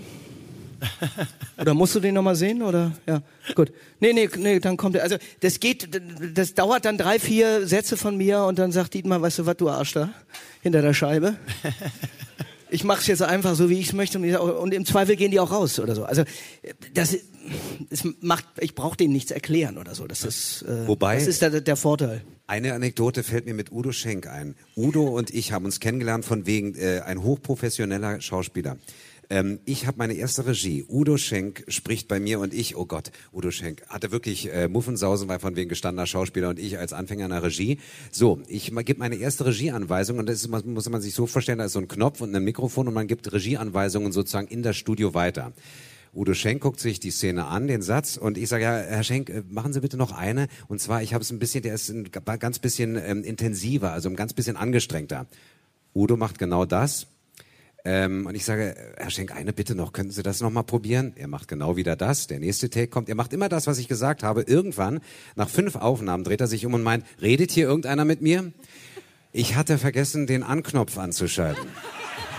Und ich so, oh Gott, ich glaube, er kommt nie wieder zu mir. Und da haben wir uns kennen und, und ich wirklich hoch schätzen gelernt. Und immer wenn ich äh, mit Udo zusammenarbeite, muss ich sagen, Udo, ich gebe mir auch ganz viel Mühe, dir zu sagen, was ich dir sagen will. Das von wegen, und da hat er überhaupt nicht äh, reagiert, ich gehe jetzt oder so, ganz hoch professionell. Weißt du noch, was das für ein Film war? Ich glaube, das war Carrie 2, irgendwie so ein Horrorfilm. Udo, du warst der Böse. Äh, genau. Entschuldige, fiel mir nur gerade ein, von wegen professionell, dass Kollegen rausgehen. Bei äh, Claudia, du bist ja auch äh, in den Hörspielen mit bei. Du sprichst ja die Lupina unter anderem und auch andere Rollen bei John Sinclair. Äh, was ist äh, schauspielerisch da die ähm, größte Herausforderung für dich bei Gruselhörspielen? ähm, naja, also es ist halt genau dasselbe wie mit Udo. Natürlich werde ich eher für die etwas böseren, für die etwas tiefgründig im zweiten Anlauf zumindest dann als sich Vampir outende äh, besetzt, weil das natürlich die Stimme eher hergibt. Äh, wenn ich jetzt eine hohe Stimme hätte, dann wäre ich wahrscheinlich eher das Opfer. Jetzt bin ich doch eher die Täterin. Und dann muss man aufpassen, dass man sich nicht wiederholt. Also man muss schon gucken, dass die unterschiedlichen Figuren vielleicht dann doch mal eine etwas andere ja, ähm, Körperlichkeit, gut, die sind alle hübsch und sind alle, aber vielleicht gibt's den einen doch, der ein bisschen stärker ist und der andere, der vielleicht doch ein bisschen leichter ist oder so. Das, das ist eher das Schwierige, dass wenn man so oft, ähm, als Frau ist man ja sowieso selten die Hauptrolle, sondern man ist doch äh, der, derjenige, diejenige, die die Stichworte gibt oder die mal so dabei oh. sein darf. Es ist einfach Jetzt so. Ja, kollektives, oh. kollektives Mitleid wäre schön. Oh, Claudia, oh finde ich. Danke, schon. das nehme ich heute mit. Nee, und äh, da muss, darf man halt, da muss man aufpassen, das Klischee und aber auch die Wiederholbarkeit, also die Wiederholung an sich ein bisschen äh, zu meiden. Kann da nicht auch äh, der Sound- oder Tondesigner helfen, also Sebastian? Wenn man da, äh, sagen wir mal, jemand hat, der vielleicht nicht ganz so facettenreich in der Stimme ist und du willst aber irgendwas rauskitzeln, dann dreh doch einfach am Regler. Ja, das äh, ist vielleicht das Gerücht, aber bislang geht das noch nicht wirklich. Also ich kann eine Stimme höher machen oder ich kann sie ein bisschen tiefer machen, aber gut, letztendlich hat man immer das, was der Schauspieler abliefert. Ne? Naja, klar. Scheiße rein, Scheiße raus, sagen wir in der Tontechnik. Ja? So ist es. Aber das ist natürlich hier auf diese Gruppe bezogen total fehl am Platze. Das war jetzt, also. So war das nicht gemeint. Also. Ich meine, äh, Dennis, du kannst ja bestimmt auch ein äh, Wörtchen da mitreden. Äh, gute Leute, schlechte Leute, die es so gibt, äh, mit denen man arbeiten muss. Du bist ja auch, auch Regisseur. Äh, was erlebt man da so? Ich soll über die schlechten Leute reden. Nein, nein, nein, du sollst über die guten Leute reden. Wir sitzen ja mit guten Leuten. Nein, das, das ist auch besser, denn schlechte habe ich ja noch nicht gehabt. Also, äh, okay. Nee, also es ist äh, im Prinzip schon, wie bisher auch gesagt wurde, man muss den, den Sprechern ihren Freiraum lassen auf jeden Fall. Man muss natürlich ein bisschen helfen insofern, dass nicht jeder Sprecher die komplette Geschichte oder die komplette Serie äh, in, direkt im Kopf hat und genau weiß, was, wo bin ich, wann bin ich, in welcher Situation, wie drauf. Vor fünf Folgen ist dies und jenes passiert. Also da, da muss man schon ein bisschen Hilfestellung bieten. Auch nicht zu viel auf der anderen Seite, weil manche Sachen auch schlicht einfach nicht wichtig sind, die vor 30 Folgen passiert sind. Ähm, oder eben nur teilweise wichtig sind. Äh, man darf den Sprecher, glaube ich, nicht zu sehr bedrängen da eben und äh, ihn versuchen tot zu machen mit, mit eigenen Vorschlägen. Und äh, ja, dann kommt auch meist das raus, was man da haben möchte. Gehst du damit äh, konform? Absolut, klar. Also du, du handhabst, handhab, äh, also handhabst das genauso bei dir. Also als äh, Autor und Regisseur des Gruselkabinetts äh, ist es natürlich eine andere Herangehensweise an dieses Genre Grusel. Also wir machen ja eher Schauerromantik, also ähm, da geht es eben um äh, Gruselliteratur aus dem 19. Jahrhundert und äh, für uns ist das das Wichtigste tatsächlich eine Atmosphäre äh, zu kreieren und das ist das, was äh, im Studio bei den Aufnahmen natürlich passieren muss.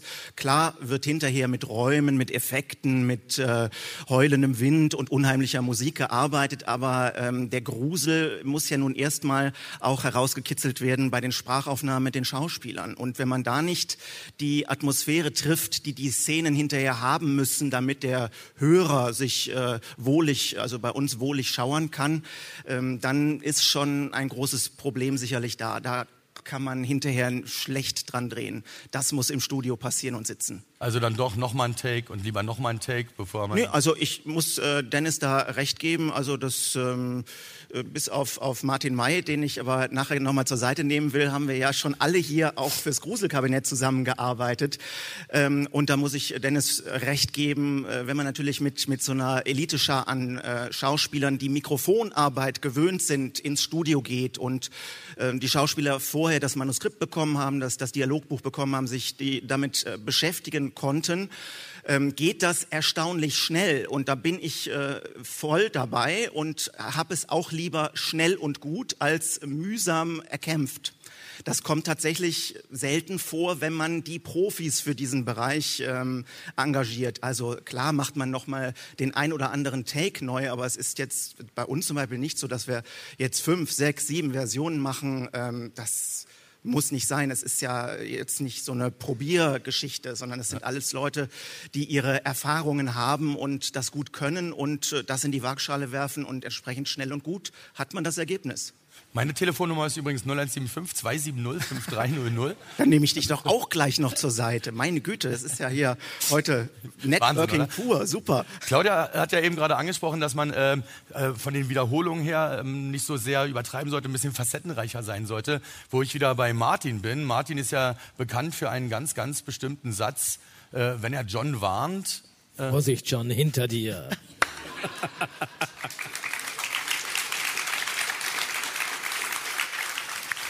Er ist mir äh, irgendwie, äh, ich glaube, in den Nacken tätowiert worden oder so. Ja. Ja, also das wäre meine nächste Frage tatsächlich gewesen, ob du den schon irgendwo hin tätowiert hast. Also der, also der meistgesprochene Satz eigentlich, ne? Äh, das, das weiß ich nicht genau. Also es, es geht das Gerücht, dass es so ist, aber ich habe auch schon Hörspiele erlebt, wo es gar nicht vorkam. Und habe ich zu Dennis gesagt, sag mal, kann ich nicht noch mal den Satz sagen? Und dann äh, meistens lässt er sich dann doch breit klopfen. Ja, wir haben dann Also es gesagt, den haben wir im Archiv, den nehmen wir einfach nach. Worauf ich mich äh, wahnsinnig freue und ich glaube auch äh, die meisten Leute hier im Saal ist heute Abend das Live-Hörspiel. Äh, wir erinnern uns alle sehr, sehr gut an 2016. Das war äh, fantastisch, wenn auch leicht improvisiert zwischendurch, aber äh, es war wirklich gut. Was, was wird heute gespielt? Ich weiß es natürlich, aber sagt's mir. Dennis. Ja, eigentlich wollte ich ja nachher erst so ein bisschen was spoilern vielleicht, ne? aber äh, wir, wir sollen schon ein bisschen was erzählen. ne? Okay, ja, ja. klar, Wir haben gerade die Proben hinter uns gebracht, also ich habe ich hab ein ganz gutes Gefühl. Ja. Also es, die meisten Sachen könnten funktionieren. Ähm, äh, wir, wir haben uns Ein Mann kommt vor, eine Frau und noch. Nein, wir, also jetzt ganz ernsthaft, wir haben eine Folge vor uns. Äh, ich ich fange mal andersrum an. Wer war denn in Hannover vor ein paar Monaten? Waren da einige beim Live-Hörspiel dabei? Ich kann durch den Nebel kaum was sehen. Äh, ähm, doch, sind einige dabei. Also so wird's nicht. Wir haben. Äh, Gott, wer, wer hat Gott sei Dank gesagt? Nein, wir haben äh, für die, die nicht dabei waren in Hannover, haben wir halt äh, ziemlichen äh, Zauber, sage ich mal, gemacht und auch viel Klamauk und äh, rumlaufen auf der Bühne und und Kostüme, Cowboy-Kostüme und was wir nicht alles dabei hatten, Bälle ins Publikum geworfen und wieder zurückgeworfen. Ähm, heute wird's ein bisschen seriöser, sage ich mal. Wir werden eine Folge aufführen, die bisher noch nicht erschienen ist, nämlich die 129. Premiere. Das heißt, äh, ihr werdet etwas auf die Ohren bekommen, was bisher noch keiner sonst irgendwo gehört hat. Und es werden sogar ein paar Spoiler drin sein, die ich versucht habe im Vorhinein ein bisschen abzufedern im Skript. Also es ist im Vergleich zur Studioversion an einigen entscheidenden Stellen sind ein paar Informationen gestrichen, aber es wird trotzdem funktionieren. Und es wird eine atmosphärische Geschichte werden. Also ähm, wir werden mal weitestgehend ohne Geräusche arbeiten, mit ein bisschen Musik, aber die Sprecher werden nicht unterwegs sein auf der Bühne, sondern äh, werden sitzen, festgeklebt auf ihren Stühlen, festgenagelt so ein bisschen machen wir auch. Und äh, ja, und dann äh, geht es wirklich darum, was sie spielen und sprechen. Also die, die Geschichte soll im Vordergrund stehen und mal nicht das, was man auf der Bühne ansonsten alles anstellen könnte. Darf man denn sagen, äh, dass dieses Stück lauten wird? Das hat einen großartigen Titel. Die Gruft der wimmernden Seelen. Die Gruft der wimmernden Seelen. Heute als Premiere im Live-Hörspiel 18.30 Uhr. Hier im Saal äh, solltet ihr auf jeden Fall alle nicht verpassen. Ganz, ganz wichtig. Gab es ähm, bei irgendeinem von euch äh, schon mal eine Szene, die ihr einsprechen solltet, also für John Sinclair natürlich oder in einer anderen Hörspielreihe, ähm, die euch wirklich gegruselt hat? Also wo ihr euch wirklich gegruselt habt, wo ihr gesagt habt, so, wow, Da schüttet's mich, da läuft's mir kalt den Rücken runter. Alle gut. Witzigerweise beim Vorbereiten passiert sowas viel eher. Ich habe mal äh, Shining eingelesen als Hörbuch und hatte das Buch angefangen zu lesen und habe das dann irgendwann gedacht, komm, kannst du auch abends lesen, bis ich dann irgendwann meine Familie geweckt habe. Seid ihr schon im Bett und schlaft ihr? Ich habe Angst. Und da habe ich das Buch wirklich vorbereitet während des Tages. Aber beim Aufnehmen selber, und das ist für mich äh, auch interessant gewesen, wenn ich etwas spiele, dann bin ich so in der Szene drin, dass ich dann gar keine Zeit habe, Angst zu haben, beziehungsweise bin ich dann einfach zu sehr in der Geschichte drin, als dass sie mich dann gruselt. Mit Abstand gruselt es mich persönlich dann viel eher. Ja. Es ist natürlich auch so, dass wir mittlerweile sehr viel getrennt aufnehmen. Also wir haben nicht mehr das Gegenüber im Dialog, sondern wir sind auf uns allein gestellt. Ich kann mich erinnern, bei Marc damals in 2000, war es überhaupt schon 2000? Naja, also auf jeden Fall vor sehr langer Zeit trotzdem. Da waren wir mit Oliver Feld im Studio und der ist auch Der ein Untergang des Hauses Ascher. Genau, das ist auch so ein ganz, ganz engagierter Mensch und wir haben uns da wirklich angeschrien und waren beide total, dass wir, also irgendwann habe ich gedacht, gleich hyperventiliere ich und fall, fall um, weil wir waren so drauf, uns gegenseitig anzuheizen in dieser Stimmung, dass mir das schon der ein oder andere Schauer über den Rücken ist und ich mich auch manchmal festkrallen musste, weil der hat mich so angepeitscht, noch ein bisschen intensiver und lauter zu sein, dass es ein bisschen an meine Grenzen ging. Und das ist ja dann nicht nur irgendwie ein halbes Stündchen oder drei Sätze, sondern es geht dann über drei, vier, fünf Stunden und irgendwann mal sagt man, jetzt brauche ich eine Pause, sonst falle ich um. Man will aber keine Pause machen, weil man will einfach weitermachen, weil es gerade so eine tolle, intensive Atmosphäre ist. Also das passiert schon. Aber mir dann eher im, im gemeinsamen Spiel.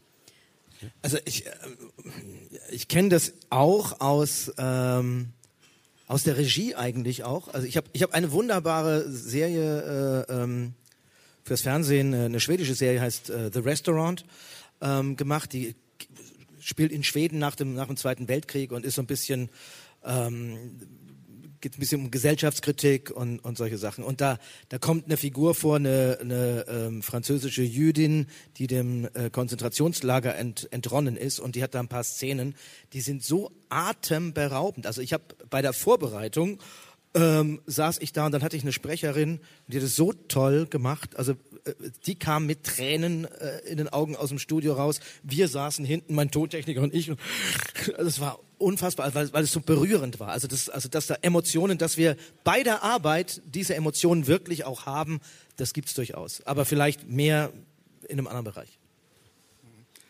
Also ähm, wir haben, seit wir in, in Hilden jetzt das Tonstudio im eigenen Haus haben, haben wir schon zweimal äh, es gehabt, dass äh, seltsame Einstreuungen auf einmal im Kopfhörer waren. Wir sind relativ nah am Krankenhaus von Hilden. Das heißt, es fährt ab und zu mal ein Rettungswagen vorbei. Ich vermute, das ist einfach, das sind diese Funkgeschichten.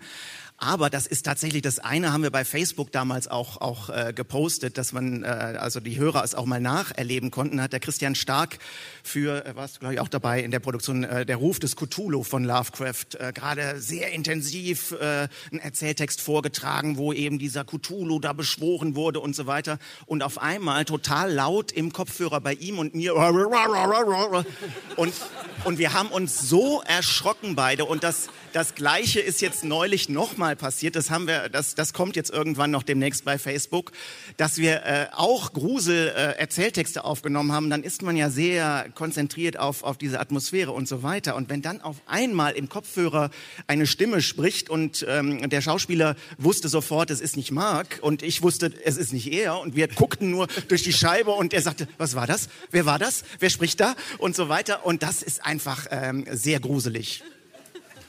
Kann ich mir vorstellen. Also definitiv, gerade wenn man richtig drin steckt.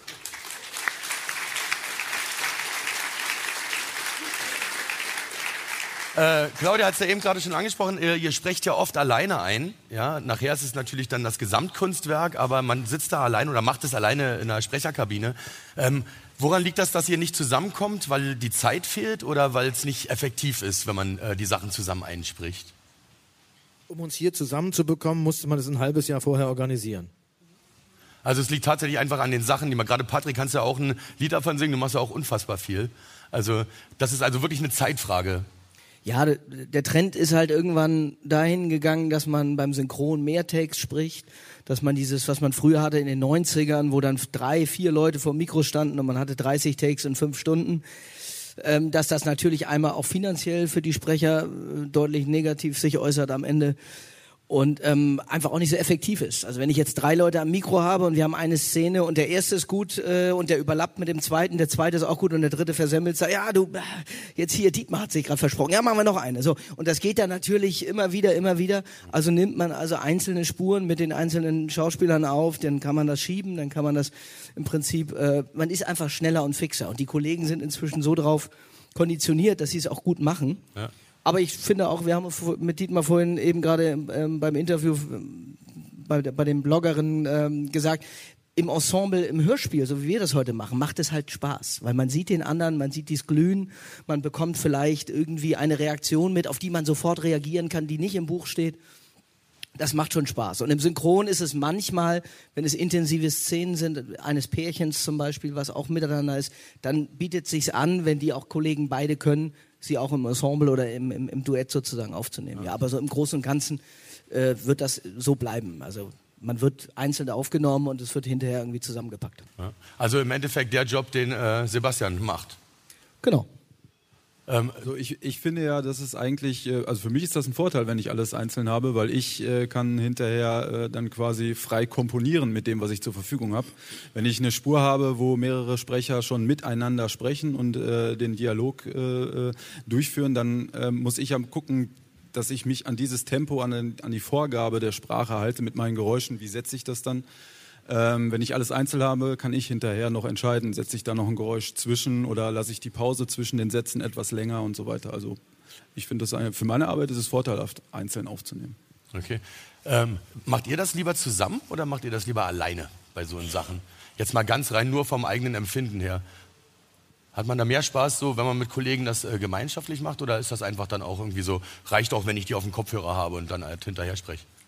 Die sind nicht auf dem Kopfhörer. Ihr seid, ach so. Also noch nicht mal das. Noch nicht mal das, okay. Sag noch mal, was du gesagt hast, das habe ich eben akustisch. Die sind nicht auf dem Kopfhörer, noch so. nicht mal das. Das darf man Ähm, sich wirklich nicht so. Nee, das ist richtig, aber wenn man es will, kann man es haben, weil die Regie hört ja und der Ton hört ja die Anschlüsse auch. Wenn man jetzt allein aufgenommen wird und äh, wenn man da äh, für sich irgendwas draus ziehen kann, dann kann man den aufgenommenen Kollegen oder Kolleginnen dann auch hören, dass man äh, einfach weiß, wie man besser reagieren soll.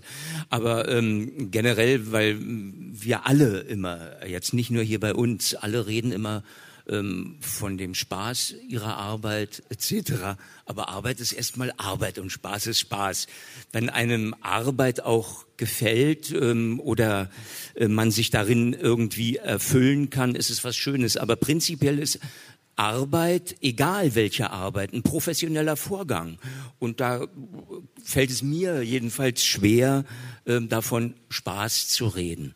Äh, Und was jetzt ja hier auch schon mehrfach gesagt wurde, ähm, das ist ein, ein technischer äh, für, oder für die Technik mitunter wesentlich besser, wenn die Schauspieler einzeln aufgenommen sind.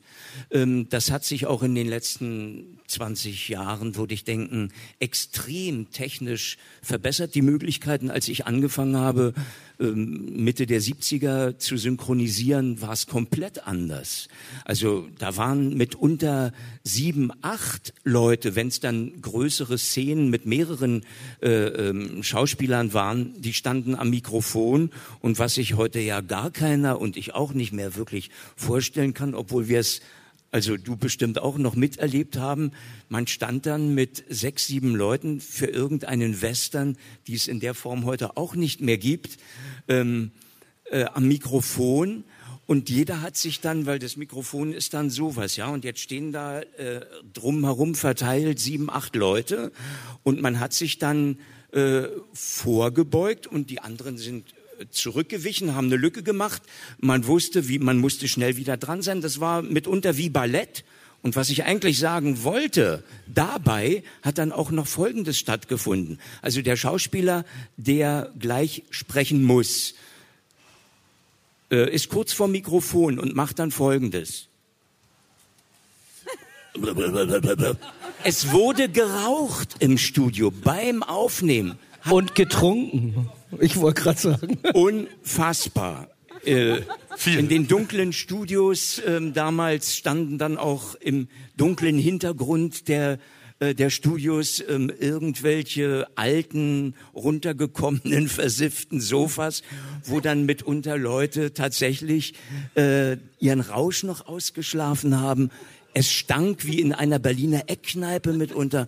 Also ist heute alles unvorstellbar. Auch das ist alles viel besser, dass es das in der Form nicht mehr gibt. Also ich würde die guten alten Zeiten vermissen tatsächlich. Also so wie du das erzählst. Ja, also dann hätte ich lieber zurück. schon, ja. Und äh, Arbeit hin oder her, ja. Äh, die professionelle Einstellung, die finde ich natürlich korrekt, aber trotzdem hat es doch mehr Spaß gemacht. Naja gut, also wenn wir uns darauf einigen wollen, es hat mehr Spaß gemacht, ob es dann besser war, das müssen dann wieder andere beurteilen. Äh, bei dir, ähm, Dietmar, wo liegen deine Hauptbereiche im Moment? Wo, was machst du im Moment am meisten? Eher äh, Synchronsachen für Film oder wirklich Hörspiele im Moment? Also in letzter Zeit würde ich sagen, mache ich Synchron wirklich nicht mehr so oft. Und wenn ich es dann mache, macht es wahnsinnig viel Spaß, weil es dann wieder so rein äh, dieses, ach ja, das war ja das mit dem mit dem Synchronisieren. Und dann ähm, dann merke ich auch, warum ich damals, äh, als ich mit der Schauspielausbildung fertig war, gesagt habe, Synchron ist ein Feld, was mir wahnsinnig, was mich fasziniert. Und das mache ich, würde ich sagen, also ich würde sagen, es teilt, teilt sich auf in Hörbücher, Hörspiel, Live-Lesungen, Moderation und und ähm, und äh, Synchronisation. Also ich würde sagen, so teilt sich das auf. Aber das Schöne ist, dass ich diese Abwechslung liebe, weil ich merke auch, das geht dir auch, wenn du drehst, denke ich mal, dass du halt, du, dann stehst du vor der Kamera und dann gehst du wieder zur, Synchron zur Synchronisation zurück, dass diese Abwechslung, die ist halt sehr schön, weil es macht dann immer wieder, es hält dich lebendig. Ich benutze das, was ich beim Synchronisieren von den Schauspielern äh, sehe, denke ich, Mensch, das kannst du ja auch mal probieren vor der Kamera oder ausprobieren. Andersrum kann ich beim, beim Drehen oder bei anderen Sachen wieder vom Synchron wieder was mitnehmen. Also da ist diese gegenseitige Bereicherung sehr, sehr schön. Macht man deswegen als äh, Synchronsprecher auch mehrere Schauspieler? Wegen der Abwechslung oder weil man äh, nicht so abhängig sein will von der einen Karriere des einzelnen Schauspielers? Oder ist man das nicht? Naja, die Schauspieler werden einem ja angeboten. Okay. Also es ist ja nicht so, dass man sagt, ich will jetzt nur einen sprechen oder ich habe mir vorgenommen, 20 zu sprechen. Das ist, das, ne, da ruft das Studio an und sagt, Mensch, Dietmar, ich habe hier eine super Rolle ähm, und es ist jetzt nicht Daniel, sondern es ist jetzt William und so und so ein Film und hast du Bock und machst du. So. Und dann entscheidet man ja oder nein. Ne? Also Okay. Da darf man nicht vergessen, dass natürlich die großen äh, Stars, die machen einen Film im Jahr. Ich meine, die Jolie macht, glaube ich, zwei, alle zwei Jahre, wenn überhaupt, einen Film. Ähm, davon könnte ich natürlich überhaupt nicht leben. Wenn ich jetzt nur Frau Jolie äh, und ein bisschen Tagesschau sprechen würde, würde ich wahrscheinlich nach einem Jahr sagen, so jetzt muss ich mal wieder putzen gehen oder so. Ähm, das kann, das bringt ja gar nichts, sondern das, man muss sich natürlich breit fächern, breit aufstellen. Der eine äh, hat mal mehr, der andere hat mal weniger ähm, Filme ge gedreht und grundsätzlich ist es auch so, also wir arbeiten ja fast täglich alle, also ich glaube, ich spreche für alle, ähm, um ähm, auf einem gewissen Stand zu bleiben, so einmal arbeitstechnisch, aber eben auch natürlich, weil sich Synchron jetzt nicht so lukrativ äh, äh, umwandeln lässt, wie jetzt vielleicht äh, andere Sachen. Was kriegt man da so die. Stunde? Es gibt keine Stundensätze, sondern es gibt individuell aus, also es ist wirklich so, es ist ein bisschen individuell verhandelbar, aber es gibt diese äh, Take-Gagen und die liegen, glaube ich, offiziell gerade zwischen, die Mindestgage ist 2,50, nach oben ist es natürlich offen pro Take, das kann man sagen, 30 Takes die Stunde ist, wenn man mh, hintereinander wegarbeitet, machbar, vielleicht auch ein bisschen mehr, aber so 30 wäre ein Schnitt. Und ähm, dann gibt's welche, nehmen 3,50, 4 und dann wird's aber auch schon ganz eng, ja. 4 Euro pro Take und dann rechnen wir das mal 30. Also das, da kann man äh, gut von leben, wenn man jetzt sagt, dann kommen die Abzüge runter, äh, wenn man das täglich macht, aber dann auch äh, nicht, wenn man das nur einmal im Monat oder alle zwei Monate macht. Deswegen ist Sebastian wahrscheinlich Toningenieur. Und äh, Marc und äh, Dennis sind froh, dass sie eher äh, Produzenten und Regisseure sind. Ja, als Autor ist es natürlich ganz anders. Ne? Da kriegst du Millionen ohne Ende. Und, äh, Äh, ja. Jetzt weiß man auch endlich, wo der Druck herkommt. Von oben, immer von oben. Äh, nee, erklär mir noch mal ganz genau, was machst du in der Hauptsache? Was ist deine Hauptaufgabe oder was ist dein Hauptjob? Schreiben. Schreiben. Also sowohl bei John Sinclair als auch bei anderen Projekten ähm, bin ich die meiste Zeit pro Folge, kann man sagen, ein, zwei Wochen am Skript und vielleicht anderthalb bis zwei Tage dann in der Aufnahme für die jeweilige Folge. Also die Hauptarbeit ist eindeutig zu Hause am Rechner zu sitzen und da gibt's dann nicht so viel Spannendes zu erzählen wie äh, bei den Kollegen. Ist das bei dir ähnlich, Marc? Ja, also ähm, im Prinzip schon. Also das, ich äh, habe immer die Hoffnung, dass es vielleicht in einer Woche getan ist, das Dialogbuch, aber das kommt eben ganz auf die Vorlage an, die da zu bearbeiten ist. Und wenn man einen äh, Lovecraft-Text äh, liegen hat, wo es nicht eine einzige vorhandene Dialogzeile gibt, dann können das schon mal zwei oder drei Wochen werden, ehe man das irgendwie hübsch gemacht hat, dass man es dann auch spielen kann. Ne?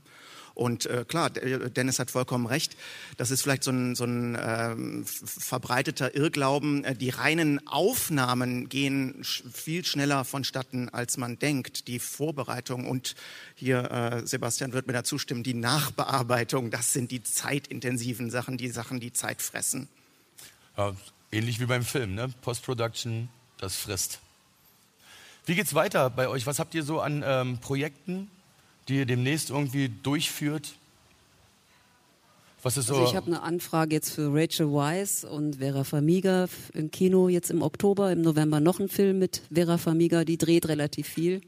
Also weil sich das halt auffächert und das ist dann auch immer so ein bisschen genau. Das macht dann einfach Spaß, wenn man weiß, man hat Kinofilme in der Pipeline ähm, aber auch da nicht denken, das dauert jetzt Wochen, sondern das sind dann, wir reden dann über zwei bis drei Tage Aufnahmezeit. Und dann muss man den Rest der Zeit mit anderen Projekten füllen. Wo gehst du drauf los demnächst? Äh, ich mache ab Montag auch wieder eine Regie, zweiter Block von einer sehr witzigen Comedy, die auf Comedy Central läuft. Dann gehe ich, dann spreche ich mal zwei Wochen äh, irgendeinen englischen Vater wo es auch sehr lustig war, wo eine Kollegin Regie macht, die meinte, ja, da würde ich gern den Patrick Bach draufsetzen. Und dann sagte die Redaktion, Patrick Bach? Warte mal, und dann, der Typ ist irgendwo in den 40ern, so ein englischer, bisschen verpeilter Daddy. Und dann da sagt die, nee, der, der hat so eine reife, zu alte Stimme. Und dann hat sie gesagt, reden wir über den gleichen Patrick Bach? Ja, alt und reife Stimme. Okay. So, und dann hat sie aber, was ich ganz toll fand, das finde ich eben auch in der, bei Regisseuren irgendwie, sowohl beim Film und Fernsehen als auch in, beim Synchron eben ganz toll, hat sie gesagt, nein, ich will da ich will den haben beim Casting, unbedingt, das ist mir scheißegal. Und ich bin dann irgendwann vor zwei Wochen da gewesen und ähm, erstaunlicherweise bin ich dann geworden. nee, und, äh, nee, und danach geht's wieder in die Regie. Also das ist dann immer, was Dietmar auch sagt, dieses Abwechseln okay. und zwischendurch mal hier ein Hörspiel und ein bisschen Computer und was weiß ich. Was habt ihr so vor? Dietmar, Martin? Ich. Ich, ich drehe demnächst mal wieder was äh, für die Pfefferkörner, was meine beiden neunjährigen Töchter ganz toll finden. Papa, du drehst für die Pfefferkörner. Wow, ja, ganz großartig. Ähm, ich freue mich auch wirklich drauf. Äh, und ansonsten äh, ja, bin ich gerade mit zwei Serien eben in der Regie zugange, spreche natürlich auch äh, bei anderen und äh, Dokumentation und äh, Hörspielaufnahmen haben wir gerade gemacht. Da, darauf wollte ich hinaus. Gerade eben haben wir, ich darf jetzt gar nicht sagen, welche Folgen das sind, aber es waren also mehr als eine. Ja, und so ist es abwechslungsreich und bunt. Ähm, ich äh, habe, äh, ganz toll, ich habe gerade synchronisiert, was ich gerade sagte, und zwar Happy Time Murder. Ich weiß nicht, ob ihr davon gehört habt. Ein ganz schräger Film, sehr zwiespältig aufgenommen. Es geht um Puppen und Menschenleben zusammen. Und zwar Puppen à la Muppets, obwohl es nicht die Muppets sind, leben mit Menschen zusammen und da durfte ich die Hauptpuppe synchronisieren. Detective Phil Phillips. Das war super. Das, das, das war super. Das kommt demnächst in die Kinos. Dann bin ich ähm, mit äh, einem dänischen Autoren auf Lesereise und äh, Zwischendurch nehme ich dann auch noch ein paar Dokumentationen aus. Und dann kann es sein, ich sage nur ein ganz bisschen was dazu, es kann sein, dass ich endlich auch mal wieder vor der Kamera auf Englisch drehen werde, aber das entscheidet sich jetzt in den nächsten zwei, drei Wochen, ob das Ende des Jahres oder Anfang des Jahres äh, stattfindet. Was ich nur damit sagen will, also ich gehe immer wirklich sehr dankbar und glücklich raus und sage, ich habe das Geschenk. Und äh, geht uns allen ja hier so, dass es nicht selbstverständlich ist, dass du als Schauspieler so unterschiedliche Projekte ausleben darfst, weil der Gedanke war vielleicht mal irgendwann Schauspieler zu werden, weil wir uns austoben wollen, aber dass du das dann auch darfst und kannst, das ist dann eine Sache, die nicht selbstverständlich ist. Und das äh, können wir uns auch, glaube ich, hier alle, äh, ich glaube, dankbar genug sind wir dafür, dass das halt eine tolle Sache ist. Und von daher ist es schön zu erzählen, was man alles macht und dann zu sagen, wow, langweilig ist es eben nicht. Ja. Sag mal, äh, wenn du auf Englisch drehst, bist du dann der Nachfolger von Daniel Craig? Scheiße. Der Bösewicht. Nein, das ist ja Udo. Udo.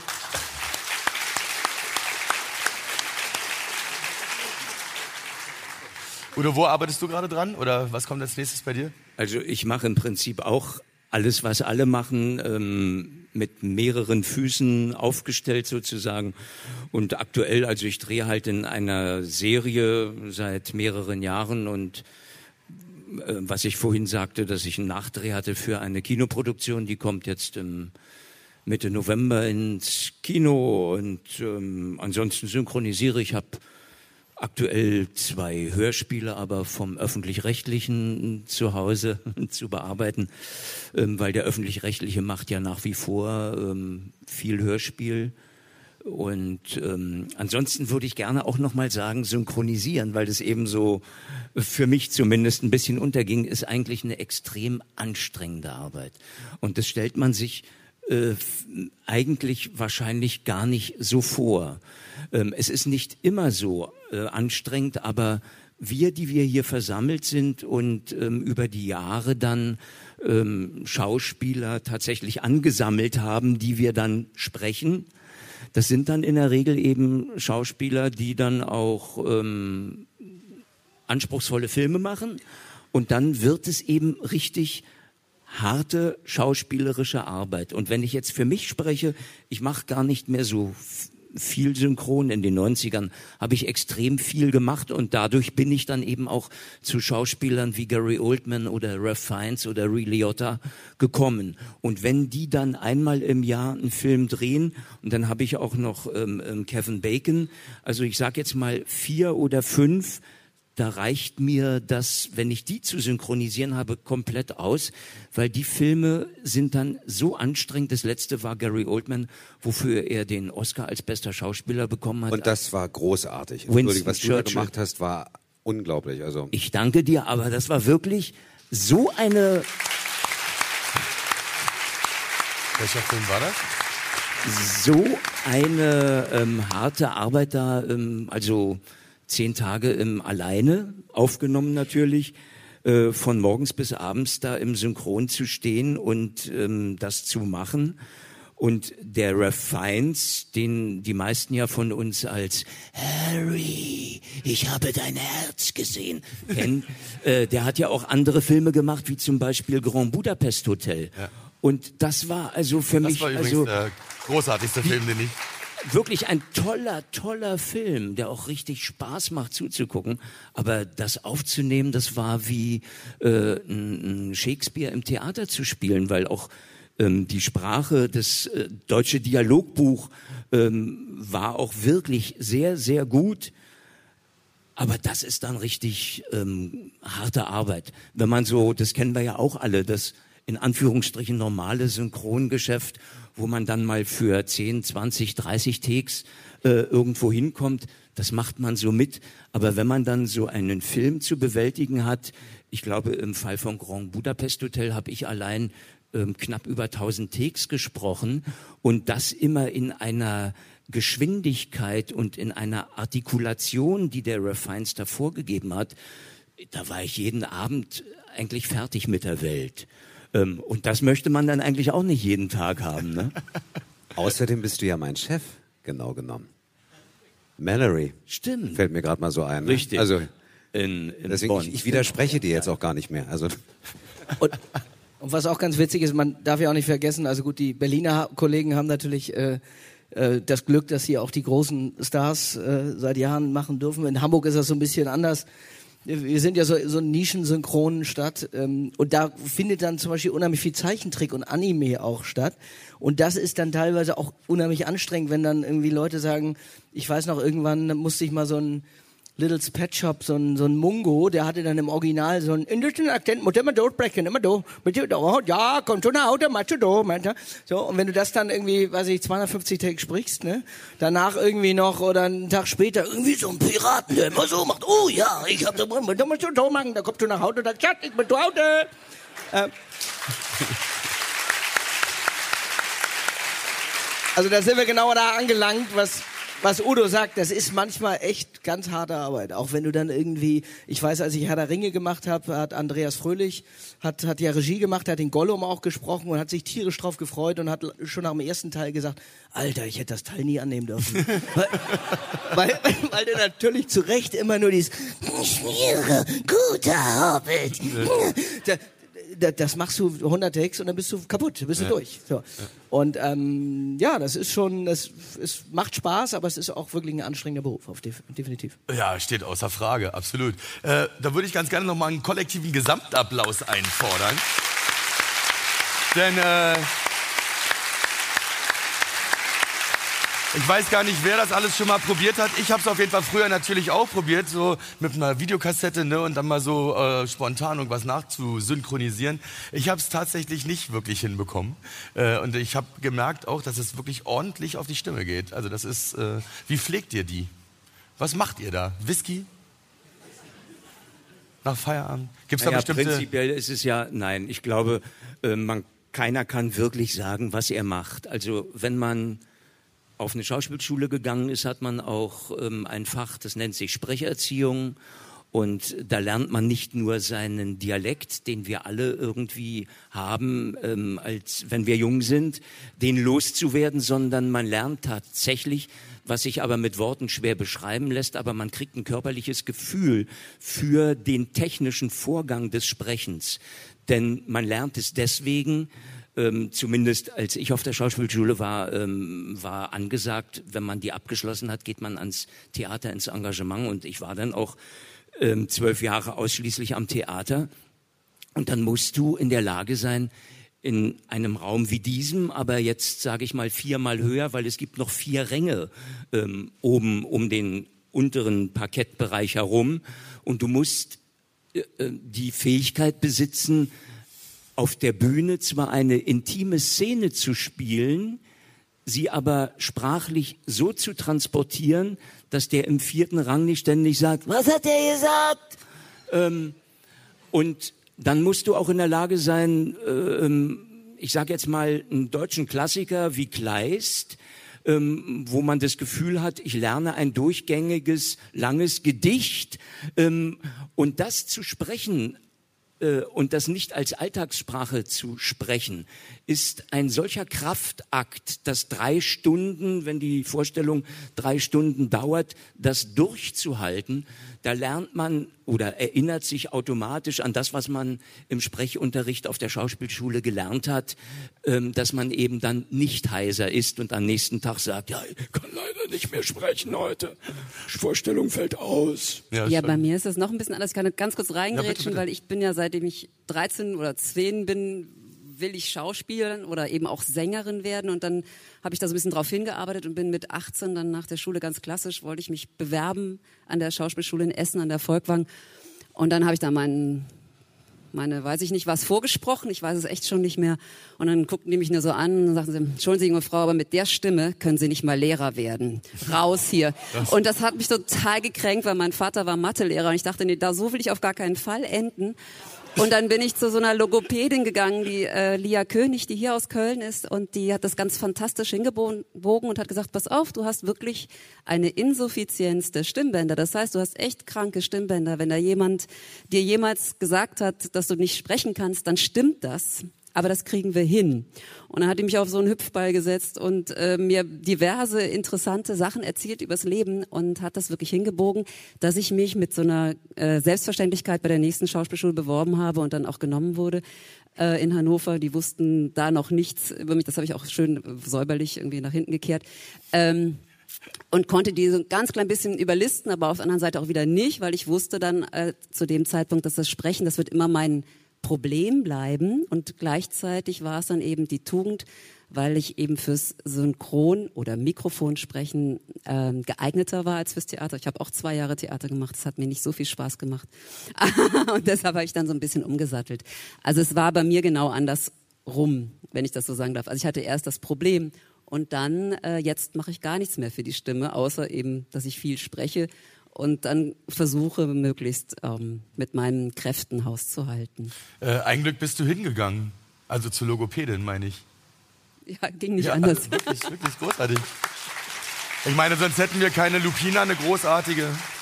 Keine Angelina Jolie hätten wir auch nicht. Ohne dich. Ja, doch, eine andere, aber die sicherlich genau. Aber wir wollen, wir wollen ja keine andere. Wir wollen ja keine andere. Ähm, ja, äh, ich finde es großartig, euch auch mal von der Seite kennenzulernen und jetzt nicht nur im Sinclair-Universum, aber da wollen wir natürlich wieder hin zurück. Äh, ihr habt jetzt gerade viel eingesprochen dafür, habe ich äh, euch entnommen. Wann sind die nächsten Sachen angesetzt, Dennis?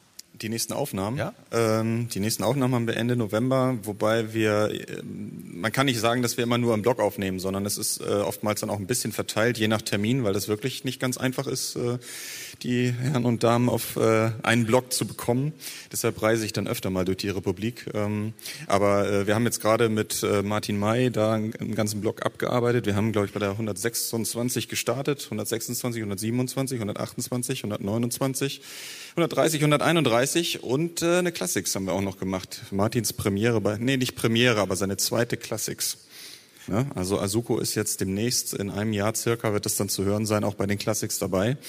Ähm, aber das ist nur mal als Beispiel. So, er hatte zwar bei einer Folge hast du zwei Sätze gehabt. Die, das war schwierig, ne? Und das war ja.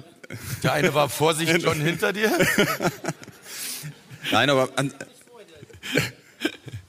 an, an sowas äh, sieht man natürlich, dass da eben an, an einem Tag eine ganze Menge abgearbeitet werden kann.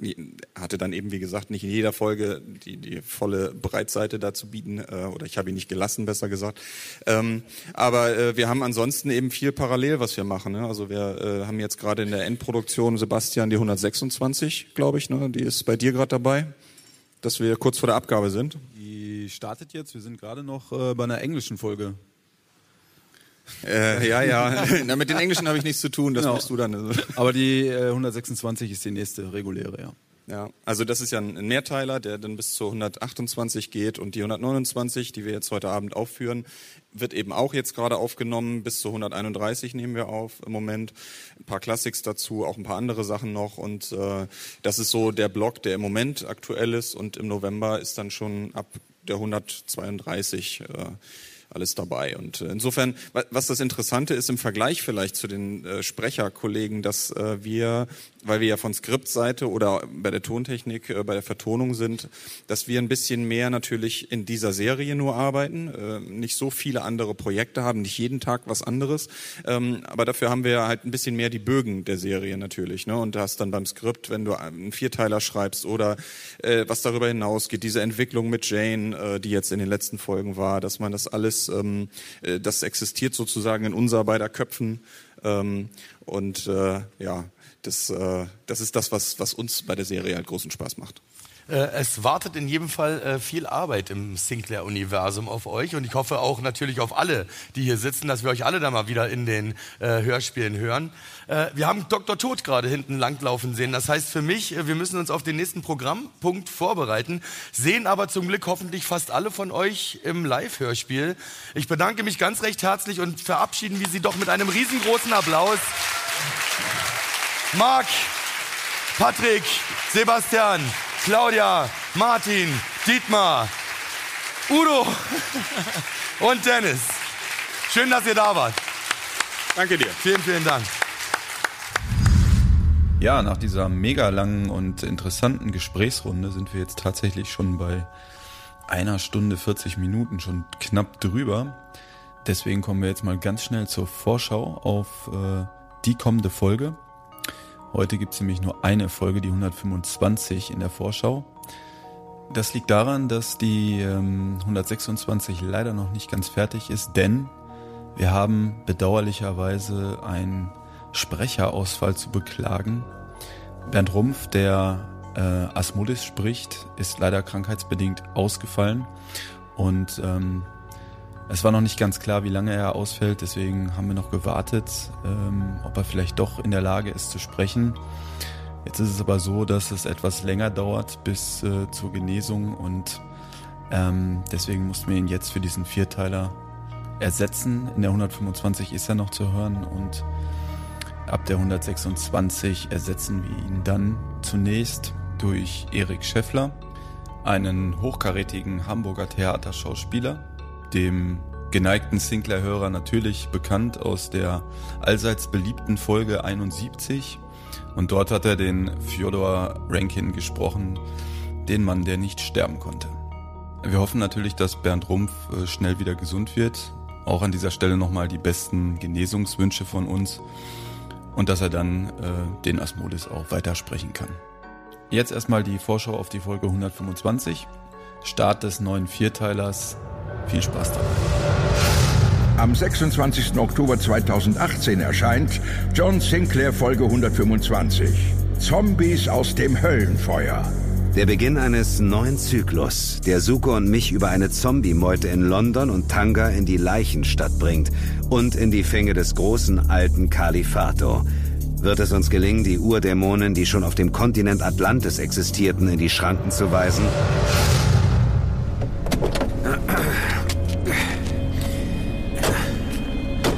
So, und jetzt? Er hat gesagt, wir treffen uns direkt am Rohbau. Aha. Wieso da? Woher soll ich das wissen? Naja, vielleicht, weil ihr euch kennt? Ich sagte nicht, dass wir uns kennen. Ich sagte, er ist mein Cousin. Okay. Gut. Ich folgte meinem Partner Suko durch einen Spalt im Bauzaun auf die matschige Baustelle. Der zehnstöckige Betonrohbau verschandelte schon jetzt, wie ein schwarzer Monolith, die Kulisse des altehrwürdigen Stadtteils. Im Schatten turmhoher Kräne erreichten wir eines der zahllosen dunklen Löcher in der Fassade, den Eingang. Suko zückte sein Handy. Keine Nachricht. Verdammt, Kur ist normalerweise zuverlässig. Ich dachte, du kennst ihn nicht. Aber ich kenne jemanden, der ihn kennt. Lass mich raten, ein Cousin? Warte mal. Was? Was ist das denn? Suko schaltete die Handyleuchter ein. Der Schein glitt über die Fassade zu einem der Fensterlöcher. Im Innern standen zwei Schubkarren mit Schaufeln darin, daneben ein Haufen mit Bauschutt, ein kleiner Betonmischer. Eine Metallleiter führte hinauf zu einem Loch in der Decke und auf der Leiter stand jemand. Das Gesicht war blutverschmiert. Verdammt, das ist Kuo. Ich folgte Suko und zog im Laufen die Beretta. Uns gegenseitig sichern, durchquerten wir drei leere Räume, bis wir vor der Leiter standen. Chester Kuo hatte seine Position nicht verändert. Kuo! Verflucht! Jemand hatte ihn an die Sprossen gefesselt und ihm die Kehle durchgeschnitten. Während Suko die Leiche in Augenschein nahm, sicherte ich die Räume dahinter. Oh, verdammt! Nichts. Niemand zu sehen. Das Blut ist schon eingetrocknet. Sonst irgendwelche Hinweise? Brieftasche? Handy? Sonst nichts. Mist. Anscheinend war er früh hier, um die Gegend abzuchecken. Stattdessen hat jemand ihn abgecheckt. Den Rest musste die Spurensicherung erledigen. Wir machten uns daran, das Gebäude zu verlassen und zum Bentley zurückzukehren, als wir den Schrei vernahmen. Das kam von ganz oben. Mein Blick flog die Fassade hinauf zum Dach des Rohbaus, der in rötlich-gelbem Schein glomm. Da oben brennt es. Was soll denn da brennen? Keine Ahnung. Und dann sahen wir die Frau. Sie trat an die Kante, eingehüllt in eine einzige lodernde Flamme. Los, komm! Wir hetzten zurück in das Gebäude.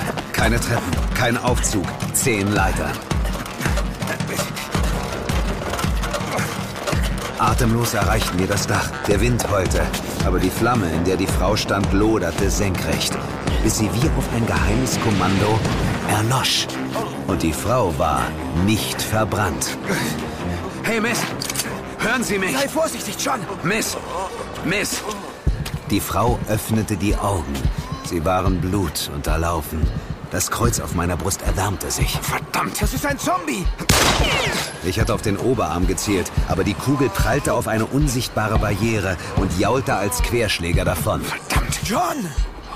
Auf einmal wurde die Frau hochgerissen und zappelte sechs, sieben Yards über uns in der Luft, wie eine Marionette. Schwarzer Schleim schoss aus ihrem Mund und entzündete sich in der Luft. Ein senkrechter, brennender Balken entstand, der sich am unteren Ende zu einem L verbreiterte. Gleichzeitig wurde mein Kreuz so heiß, dass ich es aus dem Kragen riss. Es glühte. Ich warte auf dich, John Sinclair. Was? So sehr. Und dann verschwand das feurige L vor unseren Augen, löste sich einfach auf. Frau fiel zu Boden. Ich dachte an die geheimnisvolle Stimme, wovor auch immer Sukos Cousin Chester Kuo uns hatte warnen wollen. Es hatte offensichtlich mit mir zu tun. Was ist los? Bist du verletzt? Nein, es, es fühlt sich nur irgendwie so komisch an. Das Kreuz baumelte immer noch vor meiner Brust. Ist es noch warm? Im Gegenteil. Kalt wie ein Eiswürfel. Ah. John, da! Was denn? Die Zeichen. Was? Ich blickte nach unten und alles in mir verkrampfte sich. Die Zeichen in der Mitte meines Kreuzes, über deren Bedeutung mir bisher nichts bekannt war, waren verschwunden. Ja, die Folge 125, Auftakt äh, zu einem Vierteiler, in dem äh, es John Sinclair mit einigen sehr großen, sehr alten Gegnern zu tun bekommt. Äh, die Folge hat mir persönlich sehr viel Spaß gemacht, ähm, denn sie ist, finde ich, ein bisschen außergewöhnlich im Vergleich zu den sonstigen regulären Folgen. Sie hat viele unterschiedliche, interessante Spielorte und auch einige Situationen in der Handlung, die wir nicht in jeder Folge so haben. Zum Beispiel, wenn Suko aller Metal Gear Solid äh, in ein Haus eindringt, äh, immer darauf bedacht, nicht entdeckt zu werden, ähm, während John sich äh, zur selben Zeit äh, quasi offiziell in dem Haus befindet äh, und wir die Handlung äh, somit aus unterschiedlichen Perspektiven erleben. Und das Ganze dann als Höhepunkt der ersten Folge des Vierteilers in einen furchtbar fiesen Cliffhanger mündet. Ja, und das äh, mögen die meisten Hörer ja besonders gern. Im Prinzip war es das auch schon mit dem Podcast. Schon ist gut. Wir sind äh, knapp bei zwei Stunden. Im Anschluss wird es jetzt, wie gesagt, noch das äh, komplette Live-Hörspiel zu hören geben, das äh, bei der Sinclair Convention am Abend noch aufgeführt wurde. Und ähm, ja, da wünsche ich euch dann jetzt noch viel Spaß bei. Ja, äh, der nächste Podcast. Ähm, heute brauche ich mal meinen Zettel nicht, weil ich ja äh, hier im Studio sitze. Nicht im Aufnahmeraum. Ich habe es vor mir auf dem Bildschirm. Der nächste Podcast wird also am 14. Dezember erscheinen. Und da dann bestimmt auch wieder mit Dennis. Er dürfte dann, denke ich, langsam zurück sein. Jo, bis dahin eine schöne Zeit. Macht's gut und tschüss.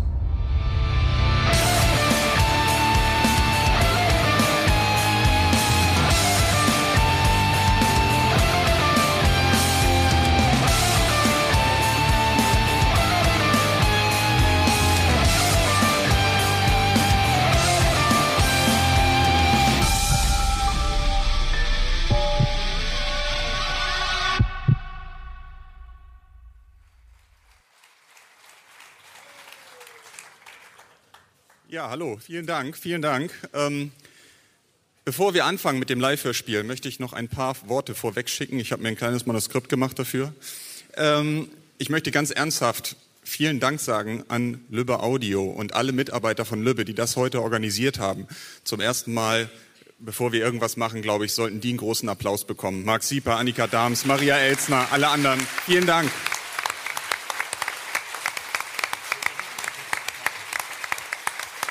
Glaube, das war Schweine viel Arbeit.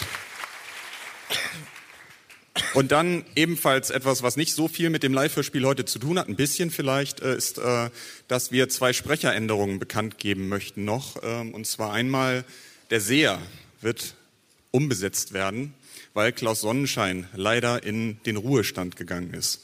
Es wird also am Ende des kommenden Vierteilers ein anderer Seher zu Wort kommen. Aber ich glaube auch Klaus Sonnenschein, auch wenn er nicht hier ist, hat nochmal einen Applaus verdient. Vielen Dank.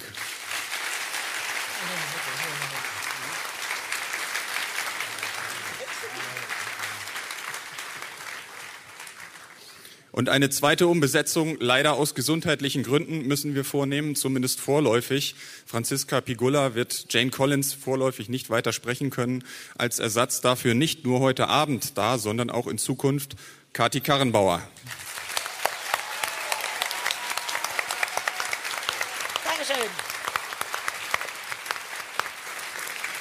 Eigentlich hätte ich es fast andersrum machen sollen, aber ich finde auch Franziska Pigula darf nochmal einen richtig großen Applaus bekommen. Vielen Dank.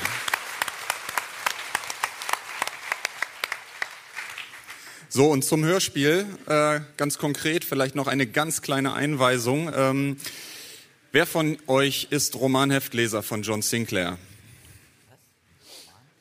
Fast alle.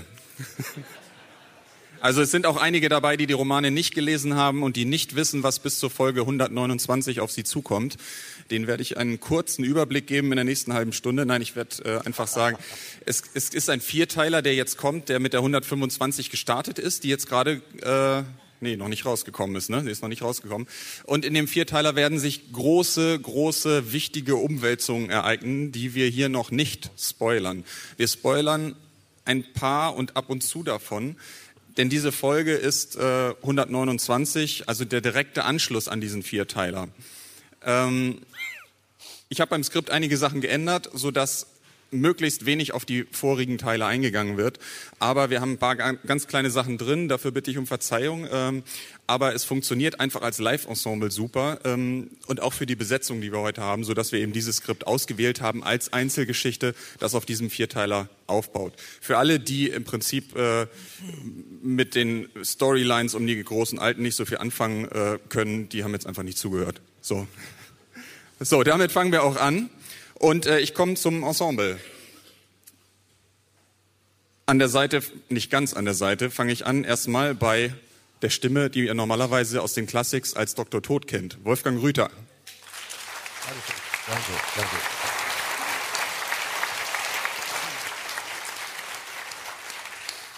Gleich daneben das Ungeheuer mit den Stahlstiften, wie wir schon geklärt haben. Xoron, das Skelett.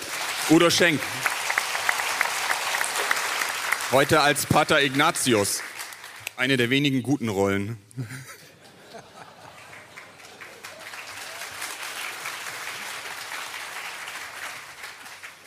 So, dann haben wir noch einen Hasen hier sitzen. Bugs Bunny. Sven Plate.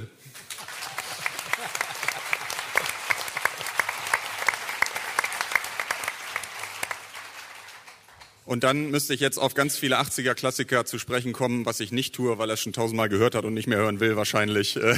Doch, du willst es noch hören? Ich höre alles. Patrick Bach.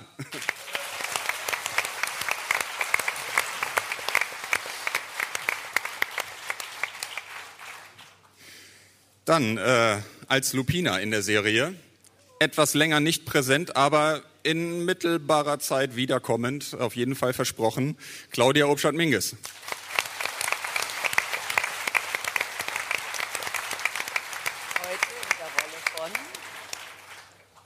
Heute, nee, das verraten wir noch nicht, das dürfen wir nicht verraten, das muss ja in, ne? Ein paar Sachen müsst ihr noch erfahren im Laufe des Skripts, ja. So, dann habe ich noch ähm, Alexandra Lange als Erzählerin. Mit dem besten Platz.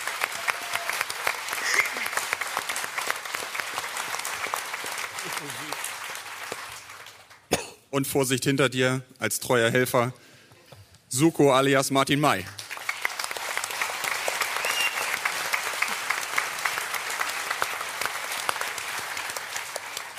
heute in etwas doppeldeutiger Rolle unterwegs, wie ihr noch sehen werdet. so, Kathi Karrenbauer habe ich schon vorgestellt. Trotzdem noch mal einen Applaus für Sie.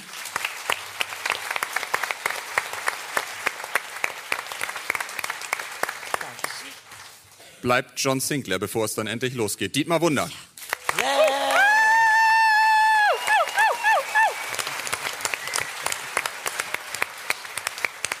Dankeschön und damit viel Spaß bei der Gruft der wimmernden Seelen.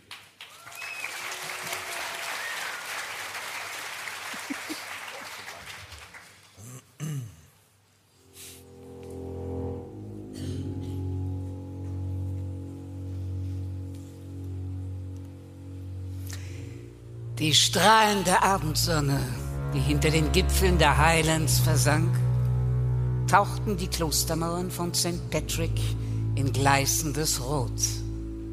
Pater Ignatius hatte sein Tagwerk beendet. Ein neues Paket Silberkugeln für John Sinclair war fertiggestellt. Eine Arbeit, die Reginald McFain, der neue Abt von St. Patrick, genauso wenig schätzte, wie sein Vorgänger es getan hatte. Obgleich die Mönche des Klosters vor kurzem am eigenen Leib erfahren hatten, welche Gefahr von den Mächten der Hölle ausging. Als die Horrorreiter in das Kloster einfielen, um Jane Collins zu töten, die nach St. Patrick geflohen war, um sich vor den Mächten der Hölle zu verstecken. Sie hat ihren Wechsel zurück auf die Seite der Menschen buchstäblich mit Blut bezahlt. Der Teufel hatte ihr das Herz herausschneiden lassen. Und nur der Würfel des Unheils verhinderte, dass Jane starb. Mit seiner Hilfe hatte Jane außerdem eine Doppelgängerin entstehen lassen, die vor den Augen der Horrorreiter gestorben war. Die Hölle hielt Jane für tot. Konnte es einen besseren Schutz für die ehemalige Hexe und Detektivin geben? Hier im Kloster würde sie Zeit finden, um sich zu erholen. Während Johns Chef, Superintendent Sir James Powell, Jane unter falschem Namen auf eine Transplantationsliste setzen ließ. Einige Wochen, vielleicht ein paar Monate. Das war alles, was sie brauchte. Sie bekam nicht einmal diese eine Nacht. Oh. Oh. Nein, nicht. Asmodis, Wicker, nicht das Messer. Nein. Jane fuhr hoch und begriff, dass die Bilder, die sie heimgesucht hatten, Asmodis, Wicker und Pierre Trudeau, der sein Messer in ihre Brust senkte, nur ihrer Erinnerung entsprang. Sie befand sich innerhalb der Klostermauern von St. Patrick in Sicherheit. Niemand ist jemals in Sicherheit. War die Stimme real gewesen? Oder nur eine weitere Ausgeburt ihrer Fantasie? Du musst fliehen, Jane Collins. Wer bist du? Wer bist du? Ich will dir helfen, aber du musst mir vertrauen. Jane hatte sich an das Kopfende des Bettes geflüchtet und lauschte, den Rücken gegen die kalte Steinmauer gepresst, in die Stille. Aber die Stimme meldete sich nicht mehr. War sie dabei, den Verstand zu verlieren? Das Handy auf dem Nachttisch. Wie sehr sie sich in diesem Moment danach sehnte, Johns Stimme zu hören. Aber natürlich war es ausgeschaltet. So hatten sie es vereinbart. Schalte es ein und ruf John an. Schalte es ein und ruf ihn an. Das wäre die einfachste Lösung, nicht wahr? Aber dann wissen sie, wo du bist. Sie alle wissen dann, wo du bist. Was willst du von mir? Du musst dieses Zimmer verlassen. Was? Steh auf und zieh dich an. Ich sage dir, wohin du gehen wirst. Nein. Sei nicht dumm, Jane. Sie sind bereits auf dem Weg hierher. Wer? Die Horrorreiter? Dir bleiben noch 20 Sekunden. Was passiert dann? Was passiert dann? 15. Jane warf die Bettdecke zur Seite, schlüpfte in ihre Jeans und zog sich den Pullover über. Und darüber die Schlaufe des Ledertäschchens, das Pater Ignatius gefertigt hatte, damit sie den Würfel des Unheils darin unterbringen konnte. Zehn Sekunden. Ich mach ja. Soll ich das Handy mitnehmen? Ist vielleicht eine gute Idee. Sag mir, wo ich lang muss. Durch die Tür? Oder durch das Fenster? Das Zimmer liegt im zweiten Stock. Ich würde nicht aus dem Fenster springen. Fünf Sekunden. Gut, also die Tür. Gut. Ich mache, was du sagst, aber Gnade dir Gott, wenn. Wenn. Guten Abend, Jane Collins. Zu spät. Sie lauern in den Schatten, in den Tiefen der Finsternis, nähren sich von unserem Blut, unserer Angst, gieren nach unseren Seelen. Doch es gibt einen Mann, der sie aufhalten kann. Er wacht über unsere Welt und stellt sich dem Kampf mit den Kreaturen der Hölle. unsere letzte Hoffnung. Er ist der Geisterjäger.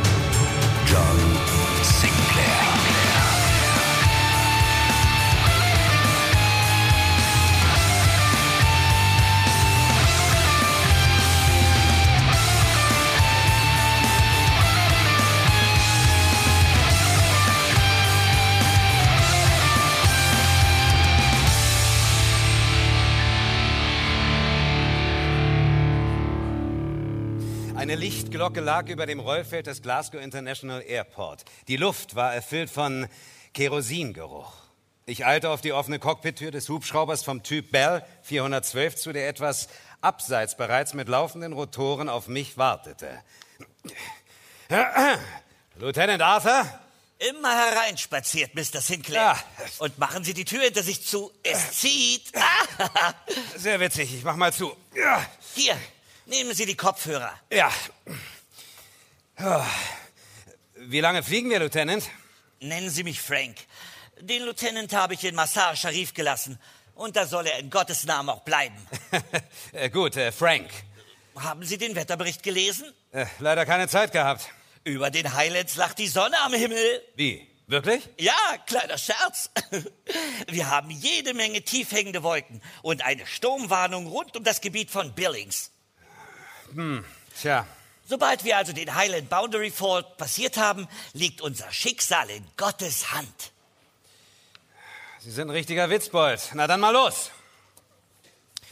Mit gemischten Gefühlen verfolgte ich, wie sich die Kufen der Bell 412 vom Asphalt des Rollfelds lösten und die nächtlichen Lichter des Flughafens hinter uns zurückblieben.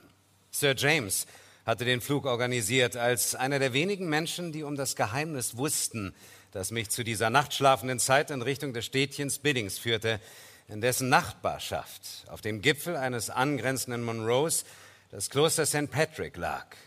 Jane Collins lebte, saß in Köln neben mir.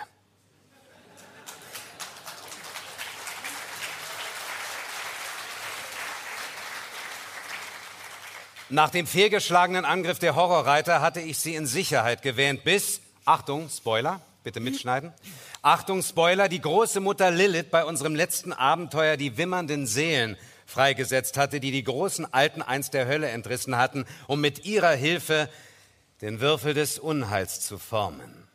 Lilith schickte sie auf die Reise, um den Würfel zu suchen, und, und wenn sie ihn fanden, dann fanden sie auch Jane. Doch noch ein anderer Gegner befand sich auf der Suche nach dem Würfel, der Spuk. Zwischen Lilith und ihm war es zu Auseinandersetzungen gekommen, im Land ohne Grenzen zwischen der Hölle und der Leichenstadt, in das die große Mutter meinen Partner Suko verschleppt hatte. Befand sich Suko noch immer in ihrer Hand? Oder hatte der Spuk ihn bereits getötet? Saß er in Köln? Die Ungewissheit, ob mein Partner noch lebte, zerriss mich schier. Aber ich musste mich jetzt um Jane kümmern.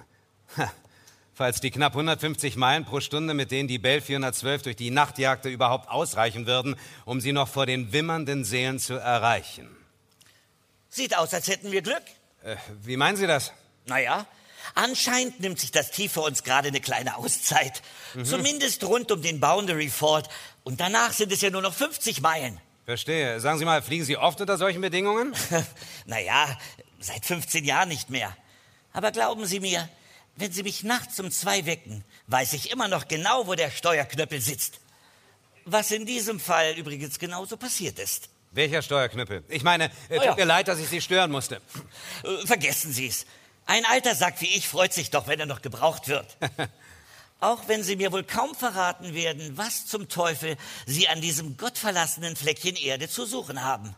Teufel, das ist ein, äh, ein sehr gutes Stichwort. Belassen wir es einfach dabei. Okay. Eins verspreche ich Ihnen jedenfalls. Egal, was der Wettergott sich noch für uns ausdenkt, ich werde Sie sanft und sicher zurück auf den Boden bringen, sodass Sie das Gefühl haben... Entschuldigung, äh, Frank, was haben Sie gesagt? Frank? Äh, Frank, was, was haben Sie gesagt? Ich wandte den Kopf. Arthurs Gesicht war starr wie eine Maske, als hätte jemand die Zeit angehalten. Frank! Hey, Frank! Hören Sie mich! Ich fürchte, das kann er nicht mehr. John, Moment mal, was? Wer, Oh, willst du mir wirklich weismachen, dass du mich nicht erkennst? Das wäre eine große Enttäuschung für mich. Nach so vielen gemeinsamen Jahren. Natürlich hatte ich diese blöde Stimme erkannt. Der Spuk. Und John, kein Versuch auf Zeit zu spielen. Kein Versuch, von deinem Reiseziel abzulenken. Und warum? Anscheinend kennst du es ja. Und es macht mich sehr traurig, dass du zu spät kommen wirst. Moment mal, wa wa was heißt das? Aber keine Sorge. Ich kümmere mich um Jane Collins. so wie du dich um Krohl, Hemator und Kalifato gekümmert hast? Willst du mich wütend machen? Das wäre doch wohl sehr, sehr unbedacht von dir. Ist ja gut, jetzt sag mir einfach, was du von mir willst. Ich möchte dir deine Sorgen nehmen. Die wimmernden Seelen werden Jane nichts anhaben können. Ich atme tief ein. Weil, weil jemand bereits dort ist, der sich um Jane kümmert. Ich wollte, dass du das weißt, bevor du stirbst. Was? Auf Wiedersehen, John Sinclair. Halt, halt, warte, warte, warte, ich, warte. Haben Sie wären auf einer Feder geritten. Tja, so haben wir das damals immer genannt. Sanft wie eine Feder. Hä? Äh, äh, was, was ist denn, John? Äh, mein Handy klingelt. Ich hatte es auf stumm geschaltet, aber es vibriert. Äh, wie? Ich wollte damit nur sagen, also, was ich eigentlich damit sagen wollte ist... Äh, kleinen Moment, äh, Frank, ich, äh, zugegeben, nicht der beste Moment, um zu telefonieren, aber der Name auf dem Display elektrisierte mich. Es war Jane. Mit der Bell durch die Wolken zu jagen ist wie mit einem Vogel. Wieso hatte sie ihr Telefon eingeschaltet? Wir hatten doch vereinbart, dass sie... Mit... mit einem... Hey, Frank? Frank? Alles okay mit Ihnen? Mit einem Vogel zu... Fra Frank! Oh nein! Sein Kopf war nach vorn gefallen. Die Hand glitt vom Steuerknüppel. Als ich sein Kinn anhob und das Gesicht zu mir drehte, waren die Augäpfel schwarz. Er stand unter dem Bande Spuks. Im nächsten Moment drohte die Maschine bereits abzuschmieren und raste über die spiegelglatte Oberfläche eines Sees hinweg auf den von Felsen durchzogenen Hang eines Munros zu. Mein Blick fraß sich fest am Glitzern der Sterne, das von der Wasseroberfläche reflektiert wurde, und trotz der kreischenden Rotoren hörte ich nur eine einzige, eine einzige Stimme, deren Worte sich wie mit einem Brandeisen in mein Gedächtnis gesenkt hatten. Weil ich jemanden habe, der sich um Jane kümmern wird, kümmern wird, kümmern wird. Nein. Doch.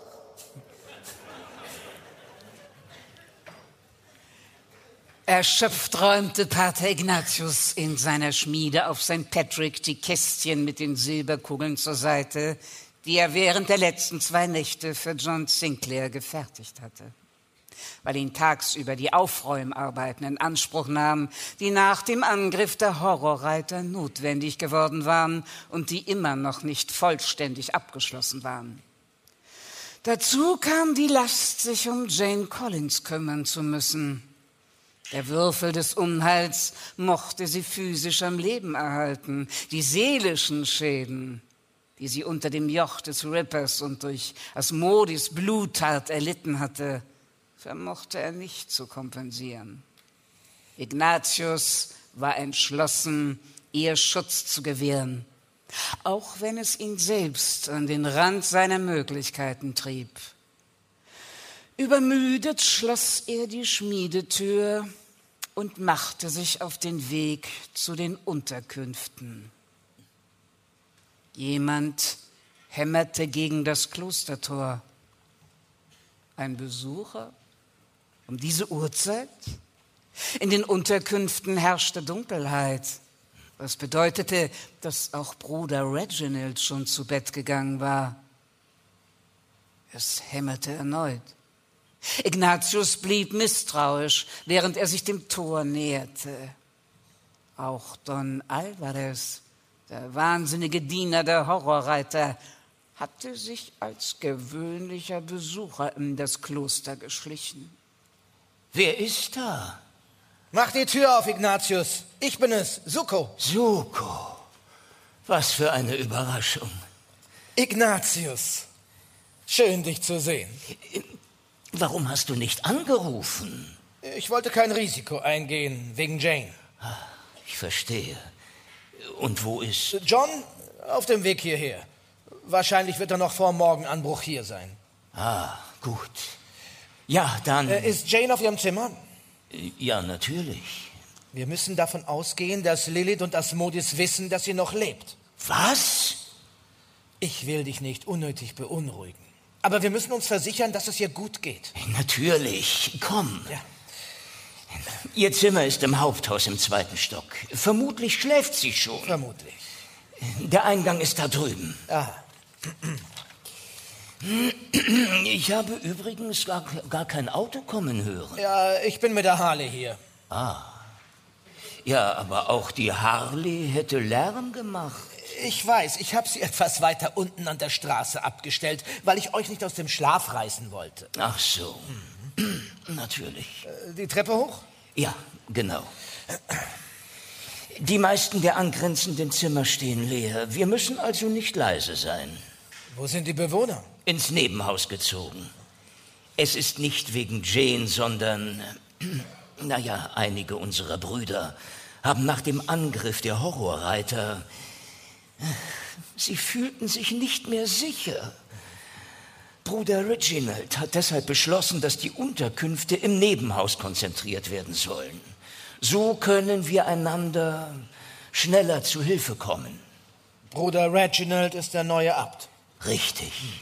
Er war sofort bereit, das schwere Erbe anzutreten, nachdem... Ja, ja. Und Jane? Sie wollte nicht mit ins Nebenhaus? Äh, nein. Sie meinte, je weniger Kontakt sie zu anderen Menschen hat, desto besser. Das ist natürlich richtig. Ja, da sind wir. Es ist die zweite Tür auf der linken Seite. Jane hat das Zimmer gewählt, weil es einen wundervollen Ausblick über den Hof und den Berghang bis runter nach Billings bietet. Das ist Blut. Wie? Da, an der Tür. Um Gottes Willen. War jemand von euch heute hier, um nach Jane zu sehen? Bruder Martin.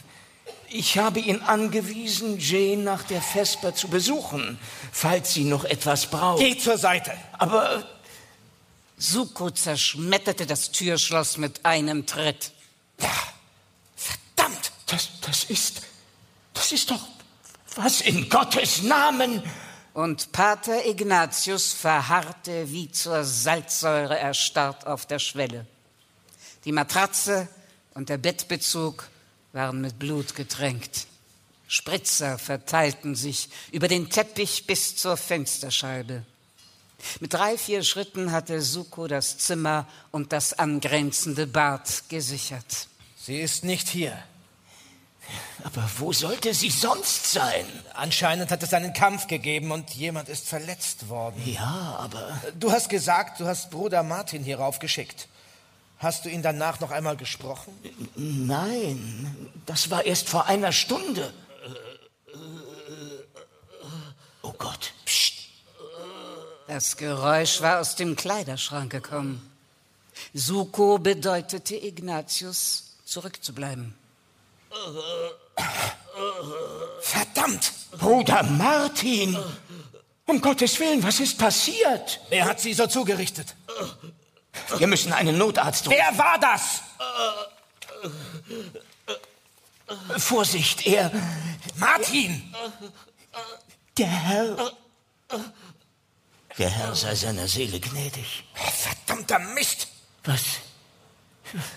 Was sollen wir denn jetzt tun? Was denkst du denn, was wir jetzt tun sollten? Hm? Ich, nun ja, ich denke... Wir müssen Jane finden, so schnell wie möglich. Natürlich, ja. Wenn du irgendeine Idee hast, wo sie sein könnte, dann sag es mir jetzt, oder... Das Handy. Was?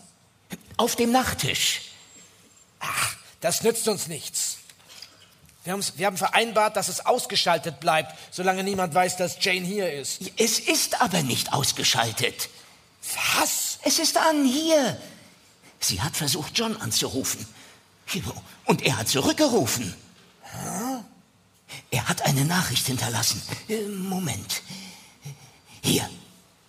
Pater Ignatius schaltete die Aufzeichnung ein. Der Hubschrauber trudelte und begann sich um die eigene Achse zu drehen, als der Heckrotor ausfiel und ich vollkommen überfordert war. Gleichzeitig behielt die Maschine die Richtung bei.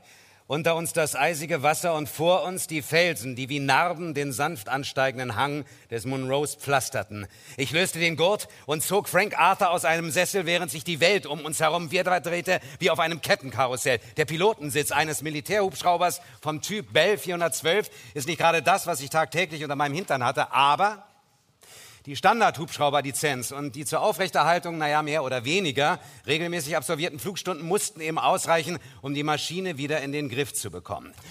Sollte doch eine Kleinigkeit sein. Warte mal, hier. Was ist denn das hier? Ah, da, warte.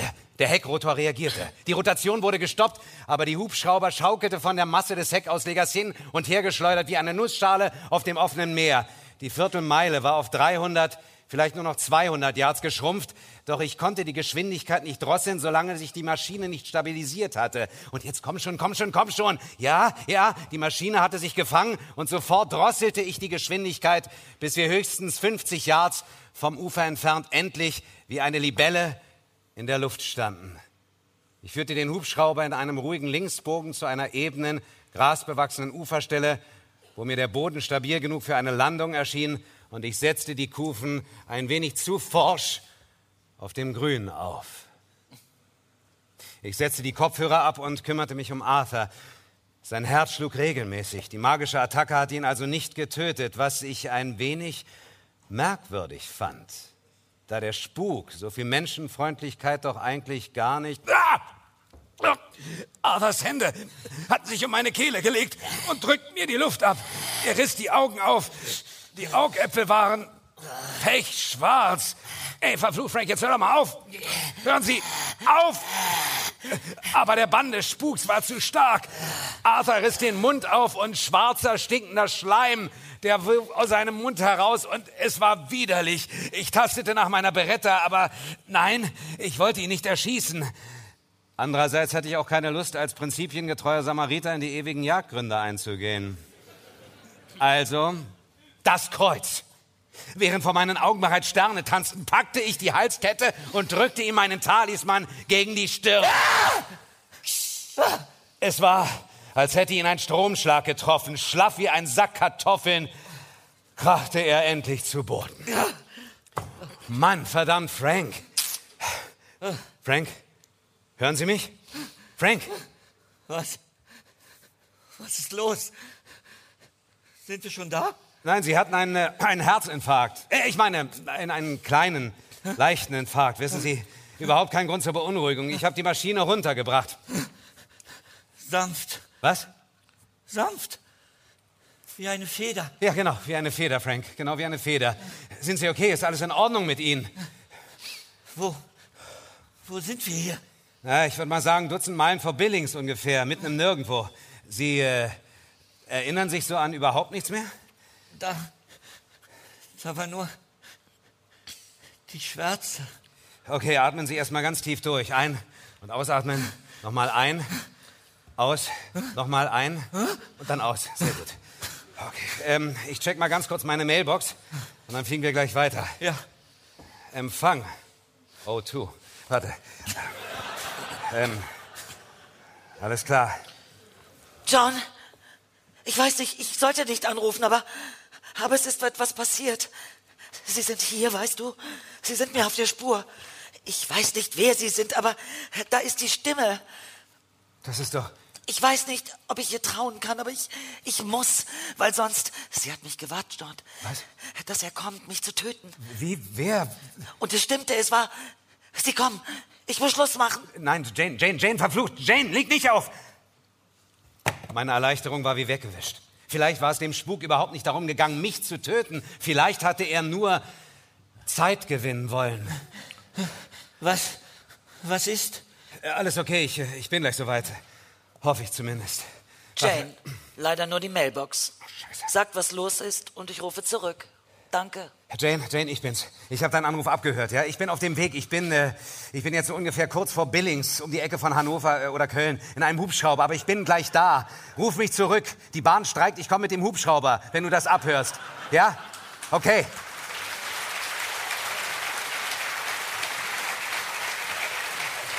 Jane, hörst du mich? Hier ist so viel Getose. Ruf mich sofort zurück. Bis gleich. Okay? Okay, Frank. Äh, ausgeruht? Mir geht's bestens. So, dann mal Schub. Und los geht's. Wie gebannt lauschten Suko und Pater Ignatius der Nachricht, die John Sinclair kurz zuvor auf der Mailbox hinterlassen hatte. Gott sei Dank. John ist auf dem Weg. Ja. ja aber wieso, er ist, wieso ist er in einem Hubschrauber? Ich meine, wieso seid ihr nicht einfach zusammen hergekommen? Wir haben an zwei verschiedenen Fällen gearbeitet. Aha. Ja, und ich war früher fertig. Hm. Und woher wusstet ihr überhaupt, dass Jane in Gefahr ist? Ich meine, wenn sie euch nicht angerufen hat, dann... Da! Im Garten! Was? Da ist jemand. So spät noch? Ich kann mir nicht vorstellen, dass... Vielleicht ist es Jane. Komm! Ja, ja, ja, gut. Pater Ignatius folgte Suko durch das Treppenhaus nach draußen. Es war weit nach Mitternacht. Der Klostergarten lag im Dunkeln, ebenso wie das Nebenhaus. Von den Mönchen war um diese Zeit niemand mehr wach. Da drüben! Auch Ignatius hatte die Gestalt bemerkt, die sich im selben Moment in die Schatten des Kreuzganges drückte. Er folgte Suko mit einem mulmigen Gefühl im Magen. Etwas an der ganzen Sache kam ihm merkwürdig vor. Wenn Suko wirklich Jane dort drüben vermutete, wieso rief er nicht einfach nach ihr? Fürchtete er etwa, dass sie panisch reagieren würde? Nach dem Blutbad auf ihrem Zimmer? Gar nicht so unwahrscheinlich. Andererseits, woher sollte sie davon wissen, falls sie geflohen war, bevor der Mörder eintraf? Hey, hier geblieben!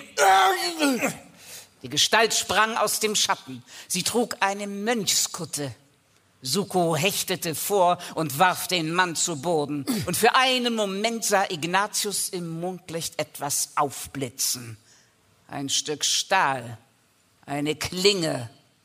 Dann hatte Suko den Mönch auch schon auf den Bauch gewälzt und ihm den Arm so weit auf den Rücken gedreht, dass ihm fast das Schultergelenk ausgekugelt wurde. Nein! Aufhören!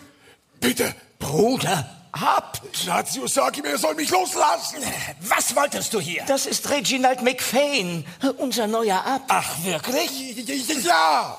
Und warum haben Sie sich dann hier versteckt? Ja, ich habe mich nicht versteckt. Ich, ich habe nur, ich, ja, na, ja, ich meine, na ja, ich meine, einen Spaziergang gemacht. Ja, um zwei Uhr morgens. Ich, ich, ich konnte nicht schlafen und dann Mhm. dachte ich, dass ich... Dass Sie einmal nach Jane sehen könnten. Hm? Haben Sie sie umgebracht? Was? Jane ist tot? Wir wissen nicht, ob sie tot ist. Aber wir haben Blut in ihrem Zimmer gefunden. Um, um, um, um Gottes Willen. Was wissen Sie darüber? Ah, Bitte, Suko! Er hat nichts getan. Sie waren also nicht auf Janes Zimmer? nein! Lass ihn los, bitte. Na gut. Oh, Tut mir leid, Bruder Abt. Ja. Musste sicher gehen. ja, ich... Ah, kommen Sie, ich helfe Ihnen hoch. Ja gut, naja, ich meine, danke. Ihr, ihr, ihr habt von einem Blutbad gesprochen, also ist jemand tot? Bruder Martin. Was? Jemand hat ihn erstochen. Wir haben die Leiche bei Jane gefunden. Aber, aber da- da- das be- bedeutet, bedeutet ja, dass... Wir glauben nicht, dass Jane ihn umgebracht hat. Wahrscheinlich ist sie geflohen, hoffentlich. Also, also haben wir einen Eindringling? Sie sagten, Sie waren spazieren, richtig? Nur hier im Klostergarten? Ja, äh, nein. äh, ich meine, ich bin vom Nebenhaus hierher gelaufen, über den Hof und ja, dann... Hast du irgendwas gehört oder gesehen? Nee, tut mir leid. Ja, Vielleicht, vielleicht ist sie... Ah, vielleicht ist sie in die Wälder geflohen. Natürlich! Wenn sie Angst hatte. Ja, das glaube ich nicht. Was? Wenn sie das Kloster verlassen hätte, dann, dann wäre ich ihr begegnet. Suko ist gerade gekommen. Er hat sein Motorrad draußen auf der Straße abgestellt. Ja, und die Straße ist der einzige Weg, der vom Kloster wegführt. Richtig? Ja, das ist richtig. Ja, also muss sie noch hier auf dem Gelände sein. Wo könnte sie sich verbergen? Ja, äh, also ich wüsste nicht, wo. Die Gruft. Wie bitte? Was, was für eine Gruft? Die unterirdischen Gewölbe, die vom Vorgängerbau des Klosters zurückgeblieben Aber die sind doch überhaupt nicht mehr zugänglich. Und wenn sie genau deshalb dort hineingeflohen Wo ist? Wo ist der Eingang zu dieser Gruft? Es ist nicht nur eine Gruft. Ja, es sind regelrechte Gewölbe. Wir, wir haben nicht einmal vollständige Kartierungen und vermutlich sind die meisten Teile einsturzgefährdet. Wo ist dieser Eingang? Es gibt mehrere Eingänge. Einen hinter dem Haupthaus, dann drüben hinter den Unterkünften und das Mausoleum. Ein Mausoleum? Wir nennen es nur so wegen der Säulen. Es ist ein Aufbahrungsraum für die Toten mit einem kleinen Altar und Wo ist dieser Raum? hinter der Kirche auf dem Friedhof. Erleichtert schloss Jane die Tür in der Wand des Mausoleums hinter sich und lehnte sich mit dem Rücken gegen die Füllung. Sofort war das Bild wieder da. Das Gesicht von Bruder Martin, wie er arglos vor ihrem Zimmer aufgetaucht war, weil er Bruder Reginalds Stimme gehört hatte. Und das Messer, das der Abt dem jungen Mönch ohne jede Vorwarnung in den Hals gerammt hatte. Wie gelähmt hatte Jane verfolgt, wie Reginald den tödlich verwundeten Martin zum Schrank gezerrt und ihn hineingeworfen hatte, wie ein Stück Abfall. Oh. Flieh, hat es in ihrem Kopf gehämmert. Flieh, bevor er auch dich tötet. Aber es war, als hätte jemand ihre Füße in einen Eimer aus Beton gestellt. Und dann war etwas Gespenstisches geschehen. Bruder Reginald hatte die Schranktür geschlossen, das Messer in seinem Gewand verschwinden lassen und Jane einen langen, kalten, beinahe sezierenden Blick zugeworfen, bevor er ohne ein weiteres Wort das Zimmer verlassen hatte. Es hatte fast eine Minute gedauert, bis die Lähmung von ihr abgefallen war. Das Handy auf dem Nachttisch. Sie hatte mit John vereinbart, es nur im Notfall zu benutzen, aber dies war ein Notfall. Es würde ihr helfen, seine Stimme zu hören. Und dann hörte sie seine Stimme auf der Mailbox. Sie hinterließ ihm eine Nachricht, als sie draußen auf dem Hof eine Bewegung sah. Ungläubig verfolgte sie, wie Pater Ignatius das Tor in der Klostermauer öffnete und Suko einließ. Sie verspürte den Impuls, das Fenster aufzureißen und Sukos Namen zu rufen. Aber was, wenn sie auch Ignatius nicht mehr trauen konnte? Wenn er ebenfalls beeinflusst war? Und war es nicht äußerst merkwürdig, dass Suko ausgerechnet in dieser Sekunde, mitten in der Nacht, allein hier in Schottland auftauchte? Warum war John nicht bei ihm? Du hast recht. Du darfst ihm nicht trauen. Jane traute auch der Stimme nicht über den Weg, die sie vor dem Abt gewarnt hatte. Aber als sie sah, wie Suko und Pater Ignatius sich dem Hauseingang näherten, traf sie eine Entscheidung. Sie floh in das angrenzende Zimmer von Bruder Martin. Von hier aus würde sie John anrufen und da klingelte es in ihrem Zimmer. Ein Handy. Ihr Handy. Sie hatte schon die Hand auf der Klinke, um es zu holen, aber da hörte sie im Treppenhaus die Stimmen von Suko und Ignatius. Das Klingeln brach ab, als die Mailbox anging. Durch die dünne Zwischenwand vernahm sie, wie Suko und Ignatius ihr Zimmer betraten und Bruder Martin fanden. Jane biss sich vor Entsetzen in die Hand, als sie hörte, dass er noch nicht tot gewesen war. Das Ohr an die Wand gelegt, verstand sie jedes Wort, das Suko und Ignatius miteinander wechselten, wie sie die Handynachricht von John abhörten. Und dann verschwanden sie plötzlich wieder. Jane wartete, bis die Schritte verklungen waren und kehrte in ihr Zimmer zurück. Das Handy lag noch da. Jane schob es sich in die Hosentasche und warf einen Blick aus dem Fenster.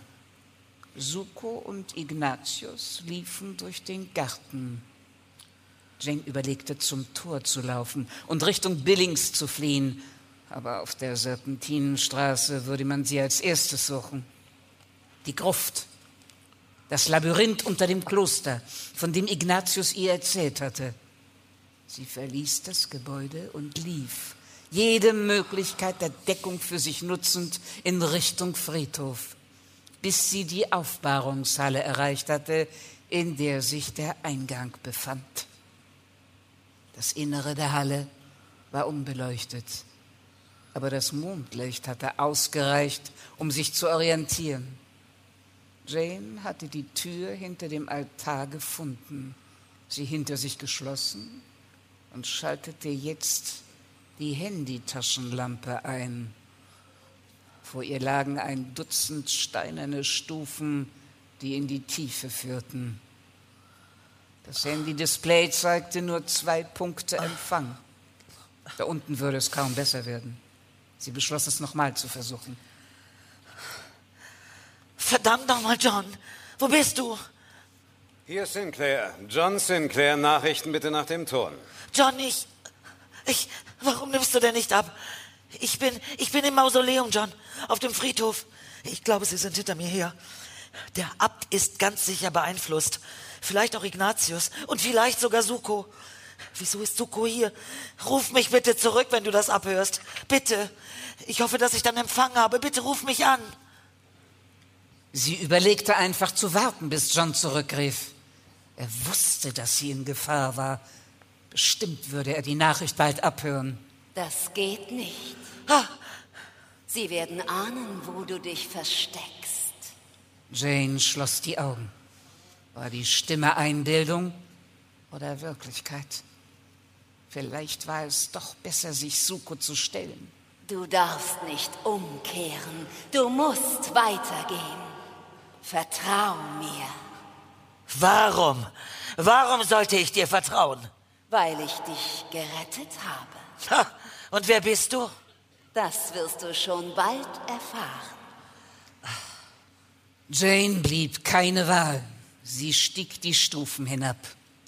Der Lichtschein der Handylampe huschte über steinerne Wände, dann einen engen, mit Steinplatten ausgelegten Tunnel entlang, der abschüssig verlief. Schneller, sie folgen dir bereits. Der Gang teilte sich. Nach links. Bald traf sie auf weitere Kreuzungen und Abzweigungen. Wieder nach links. Jetzt rechts. Da entlang. Die Stimme führte sie immer tiefer in den Berg. Längst war Jane klar, dass sie allein nicht mehr zurückfinden würde. Das musst du auch nicht. Warum beschützt du mich? Du hast den Abt beeinflusst. Du hast ihm verboten, mich umzubringen. Das stimmt. Und warum? Warum tust du das? Weil sie dich brauchen. Die wimmernden Seelen. Was? St. Patrick ist für, tabu für sie, deshalb erwarten sie dich. Draußen. Draußen? Wo ist draußen? Keine Sorge. Ah! Wir werden dich führen. Der Abt war wie aus dem Nichts in einem Seitengang aufgetaucht. Du brauchst Reginald nicht zu fürchten. Mhm. Fürchte lieber sie. Jane! Bist du hier unten? Jane! Jane! Jane! Suko. Ignatius. Aber wieso? Kümmere du dich um sie, Reginald. Ich führe Jane nach draußen. Ja, große Mutter. Zur selben Zeit suchte Pater Ignatius an einer anderen Stelle des Labyrinths nach Jane. Jane! Jane! Bist du hier irgendwo? Jane! Jane! Du brauchst keine Angst zu haben. Ich bin es. Ignatius. Jane. Ignatius, Suko und der Abt hatten sich aufgeteilt. Ignatius war seiner inneren Stimme gefolgt und hatte den Eingang auf dem Friedhof genommen. Und tatsächlich, auf den feuchten Treppenstufen hatte er Abdrücke gefunden, die zu Janes Schuhen passten. Immer tiefer drang Ignatius in das Labyrinth vor. Und irgendwann fiel ihm auf, dass er Sukos Stimme schon seit einiger Zeit nicht mehr gehört hatte. Was, wenn er dabei war, sich zu weit vorzuwagen? Was, wenn Jane sich vor ihm zu weit vorgewagt hatte? Jane? Jane! Ein Geräusch, etwas entfernt. Jane! Stille, dann wieder ein Geräusch. Jane, Und du brauchst keine Angst zu haben. Du brauchst auch keine Angst zu haben, Ignatius. Bruder Abt, wie. Ich meine, ich hab dich gar nicht gehört. Ich habe auch nichts gesagt, Ignatius. Ah, ja, ja, gut. Gut, ähm, hast du Jane gefunden? Wir sollten wieder nach oben gehen. Nein, nein. Ich bin mir sicher, dass sie irgendwo hier unten ist. Sie ist nicht hier. Nicht mehr. Warst du auf ihrem Zimmer? Ich habe. Ich habe das Messer gesehen, das du vor uns versteckt hast. Ich, ich, aber ich, ich, verstecke doch überhaupt nichts. Bruder Reginald, hast du Jane etwas angetan? Nein. Aber Die, die, die große Mutter verbot es mir. die große. Ja, sie braucht Jane. Aber dich Bruder Abt. braucht sie nicht. Reginald, besinne dich. Ich bin sehr besonnen. Du stehst unter ihrem Bann. Du bist. Oh, Stirb, Ignatius! nein! Weg da! Suko war aus dem Dunkel aufgetaucht und hatte Ignatius zurückgerissen. Die Klinge schrammte über die Mauersteine. Der Abt holte erneut aus. In seinen Augen glomm ein unheimliches Feuer. Suko wich dem Hieb aus, packte den Messerarm und drehte ihn herum, so dass das Ellbogengelenk brach. Oh Gott! Suko, Vorsicht! Reginald McFain wechselte das Messer einfach in die andere Hand. Aber da hatte Suko sich schon in den Gegner hineingedreht und hebelte ihn über sich hinweg gegen die Mauer. Der Abt krachte auf den Rücken. Blitzschnell war Suko über ihm und griff nach seinem Kopf. Suko nicht! Das Genick brach wie ein vertrockneter Ast. Der Abt erschlaffte. Warum? Warum klatscht ihr da?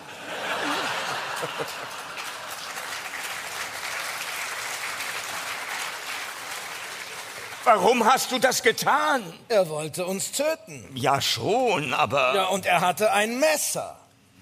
Suko löste die Klinge aus der Hand des Toten, warf Ignatius einen Blick zu und steckte sie ein. Komm, wir müssen weitersuchen. Zur selben Zeit tiefer im Labyrinth. Weiter. Lauf, Jane. Sonst finden sie dich. Janes Herz hämmerte. Der Lichtkegel huschte über Mauerwerk und riss ein höhlenartiges Gewölbe aus der Dunkelheit, in das der Tunnel mündete. Sie hatte die Gruft gefunden. Geschafft. und stand inmitten einer Reihe uralter, von Spinnweben bedeckter Sarkophage. Was ist das hier? Wer liegt hier begraben? Wer auch immer es ist, ist tot und vergessen. Wichtiger sind die wimmernden Seelen. Warum? Was wollen Sie von mir? Sie wollen etwas, das du bei dir trägst. Den Würfel. Jane! Jane! Ich, still!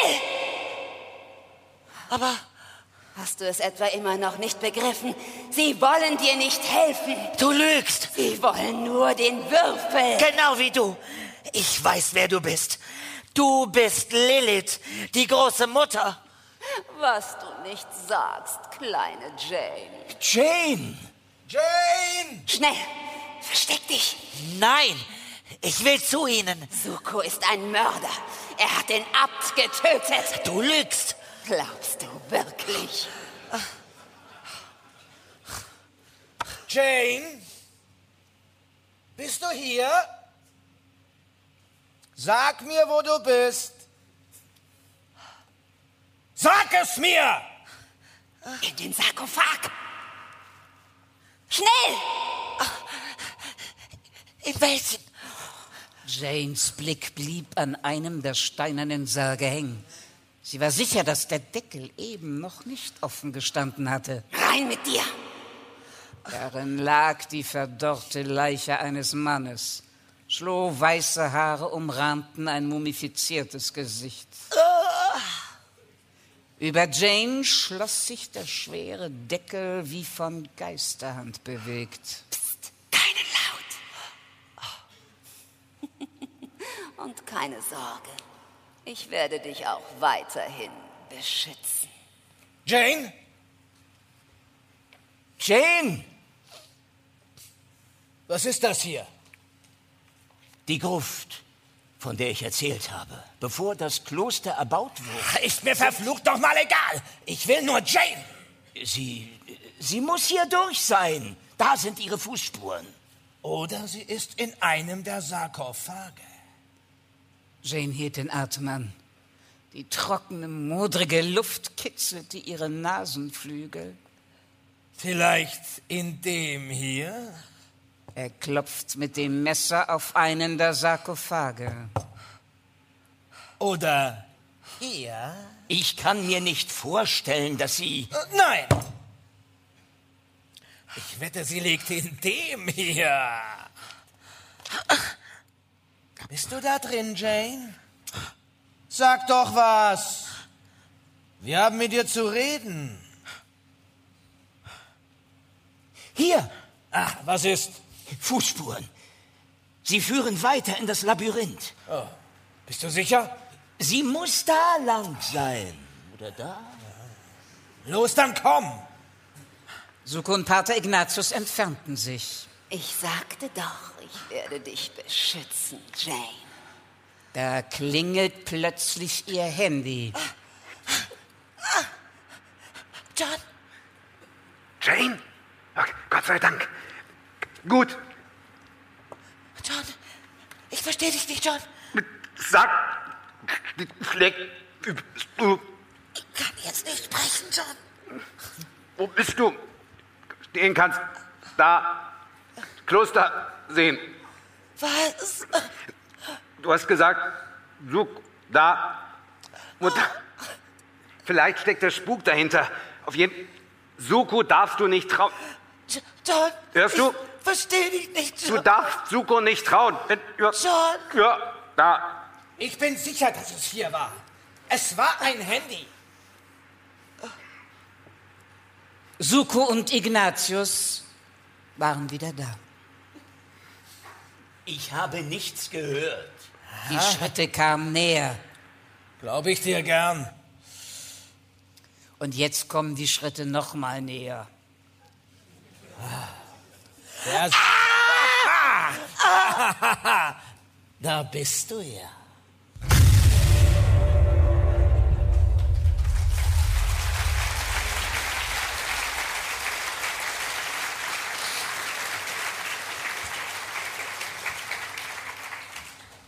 Janes Stimme war plötzlich weg gewesen. Ich wusste nicht, ob die Verbindung noch existierte. Hörst du, Jane? Wie gesagt, wir sind gleich da im Hubschrauber. Du, du darfst Zuko nicht vertrauen, hörst du? Wenn es überhaupt Zuko ist. Jane? Jane? Jane, bist du noch dran? Ach, verdammt. Wir sind da. Danke, Frank. Oh, sieht ziemlich verlassen aus. Ja? Wenn da, oh, wenn da wirklich so viele Leute leben, müssten die uns doch hören. Na, nicht, wenn sie unter einem Bann stehen. Unter. unter einem was? Hören Sie, gehen Sie direkt vor der Kirche runter, vor dem Friedhof und bitte schnell. Alles klar. Sanft wie eine Feder. Ja, Sie kleiner Mohikaner, los. Okay. Sekunden später setzten die Kufen auf dem weichen Erdboden aus. Ich sprang aus dem Cockpit und rannte auf das Mausoleum zu, während in mir die Angst nagte, dass ich diesmal, diesmal vielleicht wirklich zu spät kommen würde. Komm, Jane, nimm meine Hand. Lass mich! Fass mich nicht an! Jane. Ihr sollt mich in Ruhe lassen! Kommt nicht näher. Ich will dir helfen. Du bist jetzt in Sicherheit. Stimmt es, dass du den Abt umgebracht hast? Wo ist er denn, hä? Ja, Suko hat ihn... aber er hat uns angegriffen. Und Und, warum- jetzt ist er keine Gefahr mehr. Und warum bist du allein hier? Wo ist John? Na, er müsste gleich hier sein. Sobald John hier ist, wird sich alles aufklären. Er hat dir auf die Mailbox... Jetzt halt den Mund! Komm, Jane. Nimm meine Hand. Und alles wird gut. Na komm schon. Hm? Genau. Jane fasst sich ein Herz, ergreift Sukos Hand und lässt sich hochziehen. Komm erst mal raus aus diesem komischen Ding und dann besprechen wir alles weitere. Zum Beispiel, wo sich der Würfel befindet. Ah! Jane! Du bekommst den Würfel nicht. Jane, verdammt! Blitzschnell griff Jane in die Ledertasche und zog den Würfel heraus. Keiner von euch bekommt ihn. Hört ihr? Keiner! Jane, wir wollen doch nur, dass... Du gibst mir jetzt sofort den Würfel! Hey! Aber dann, dann stirbt Das sie. ist mir... Das... Das ist... Das ist... Suko, was... Zurück! Was hat das zu bedeuten? Er ist besessen. Genauso wie Bruder Reginald. No, das ist nicht wahr! Aber warum hat er Reginald dann getötet? Weil der Spuk ihn geschickt hat, damit er ihm den Würfel beschafft. Nein, ich... ich Ist das wahr? nein, sie... Sie lügt! Einen Schritt weiter und ich rufe den Todesnebel. Jane, tu das nicht, bitte. Bitte, Jane! Ich warne dich. Ruf den Todesnebel, töte sie beide. Komm nicht näher. Worauf wartest du? Ruf den Nebel. Die wimmernden Seelen sehnen sich danach, ihre Brüder und Schwestern zu sehen. Jane versuchte Liliths Stimme zu ignorieren, nicht ahnend, dass ihr Gegenüber in Sukos Kopf zur selben Sekunde ein ähnlicher Kampf tobte. Jane, bitte, bitte! Ich will dir doch nichts tun! Hol dir den Würfel. Du bist schneller als sie, also hol ihn dir. Ich will dir nichts tun.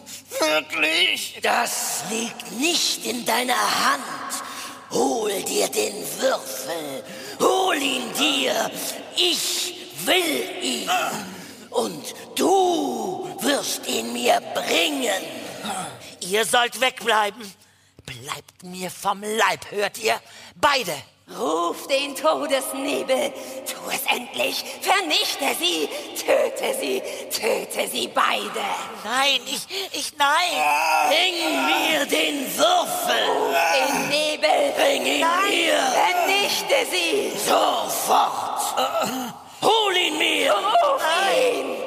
Sukos Faust schloss sich um das Messer, Janes Hände um den Würfel. Bring mir den Würfel, Suko. Vernichte sie. Ich will ihn. Vernichte sie beide. Das ist deine Bestimmung. Töte sie, Jane. Hol ihn mir. Töte sie.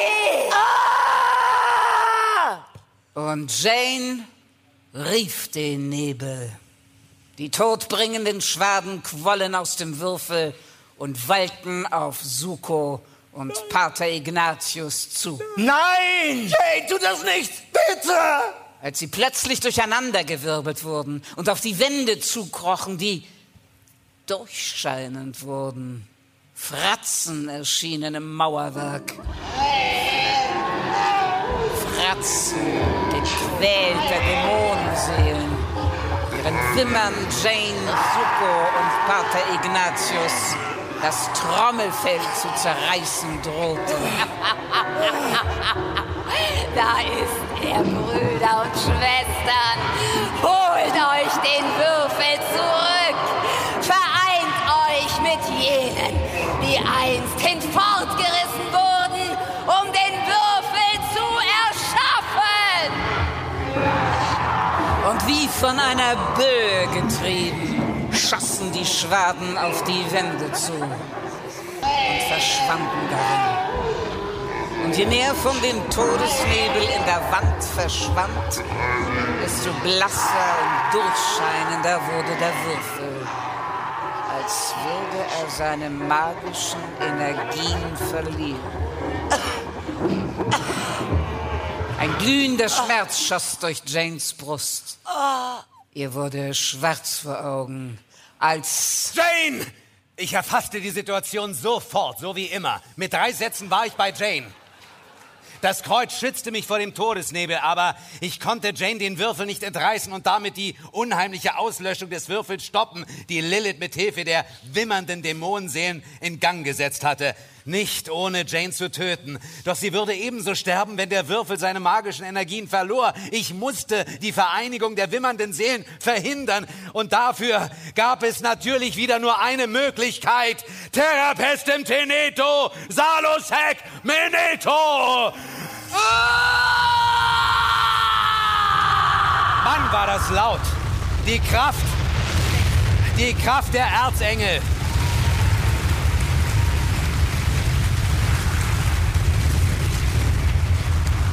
Die Kraft der Erzengel, die Liliths Magie schon in Hemators Welt gebrochen hatte, fuhr aus den Enden des Kreuzes und stach wie mit Lanzen aus Licht in den Nebel, zerriss die Schwaden und trieb sie zurück in den Würfel.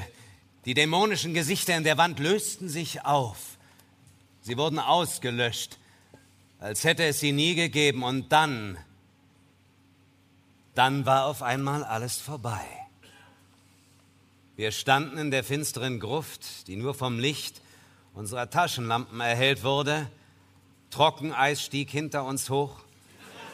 Und wir blickten uns an. Jane, Suko, Pater Ignatius und ich. Jane, Jane, Schatz, ist alles okay mit dir? Ja, ja. Sie ist weg. Wer? Lilith. John. Ignatius. Suko. John, ich. Äh, Vorsicht, John, er ist besessen. Nein, er. Was, er? Er ist fort, der Spuk. Er hat keine Macht mehr über mich. Ich blieb trotzdem misstrauisch, aber nachdem ich sowohl Jane als auch Suko mit dem Kreuz auf Herz und Nieren getestet hatte, war ich überzeugt. Sie hatten es überstanden, ihr auch fast. Und wir waren glücklich. Suko, komm mal her, mein Alter. Echt, endlich wieder. John, John, oh ja, Jane. Jane. Oh, es, es, es tut Nicht mir so fest. leid. Es tut mir so leid. Ich, ich konnte doch nicht. Und im nächsten weiß, Moment, weiß, alle umarmten sich, wir tranken Wein. Aber es ist vorbei. Ja. Wir lagen uns alle in den Armen. Ja, ein Glas Wein wäre gut. Und der gute Pater Ignatius, man glaube es kaum, er verdrückte eine Träne und wir drückten auch ihn. Ich Los. bin ja so traurig, dass gleich alles vorbei ist. Ja, das kannst du laut sagen, mein Lieber.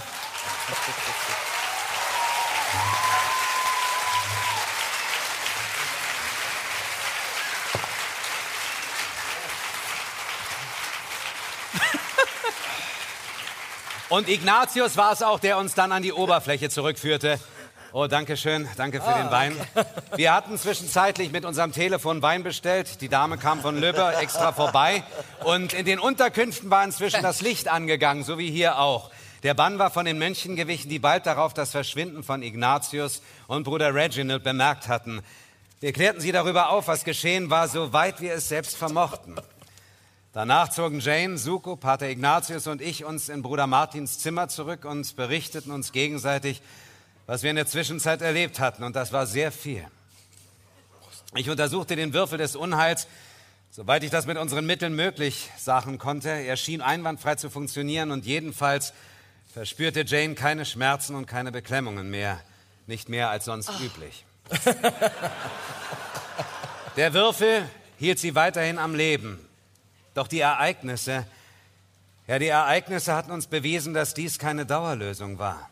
Die Hölle wusste jetzt, dass sie noch am Leben war und das bedeutete, dass sie hier auf St. Patrick nicht mehr sicher war. Noch in der Nacht reisten wir zu dritt mit dem Hubschrauber ab, begleitet von Pater Ignatius guten Worten, einem Stullenpaket und einem neuen Paket Silberkugeln im Gepäck. Frank Arthur setzte uns wie eine Feder leicht im Morgengrauen auf dem Flughafen von Glasgow ab, wo Sir James schon eine Maschine bereitgestellt hatte. Ich hörte eigentlich ein Flugzeug jetzt.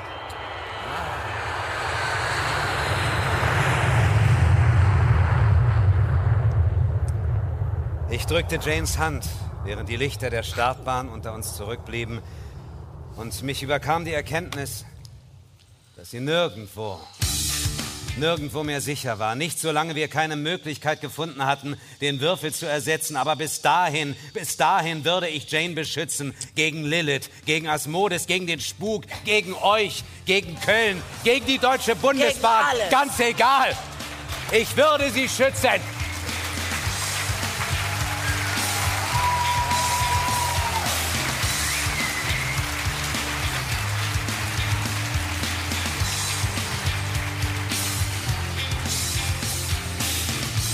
Ich würde sie schützen mit meinem ganzen Herzen, mit eurer Hilfe und weit, weit darüber hinaus. Und danke, dass ihr hier seid und mit uns feiert. Danke. Schönen Abend.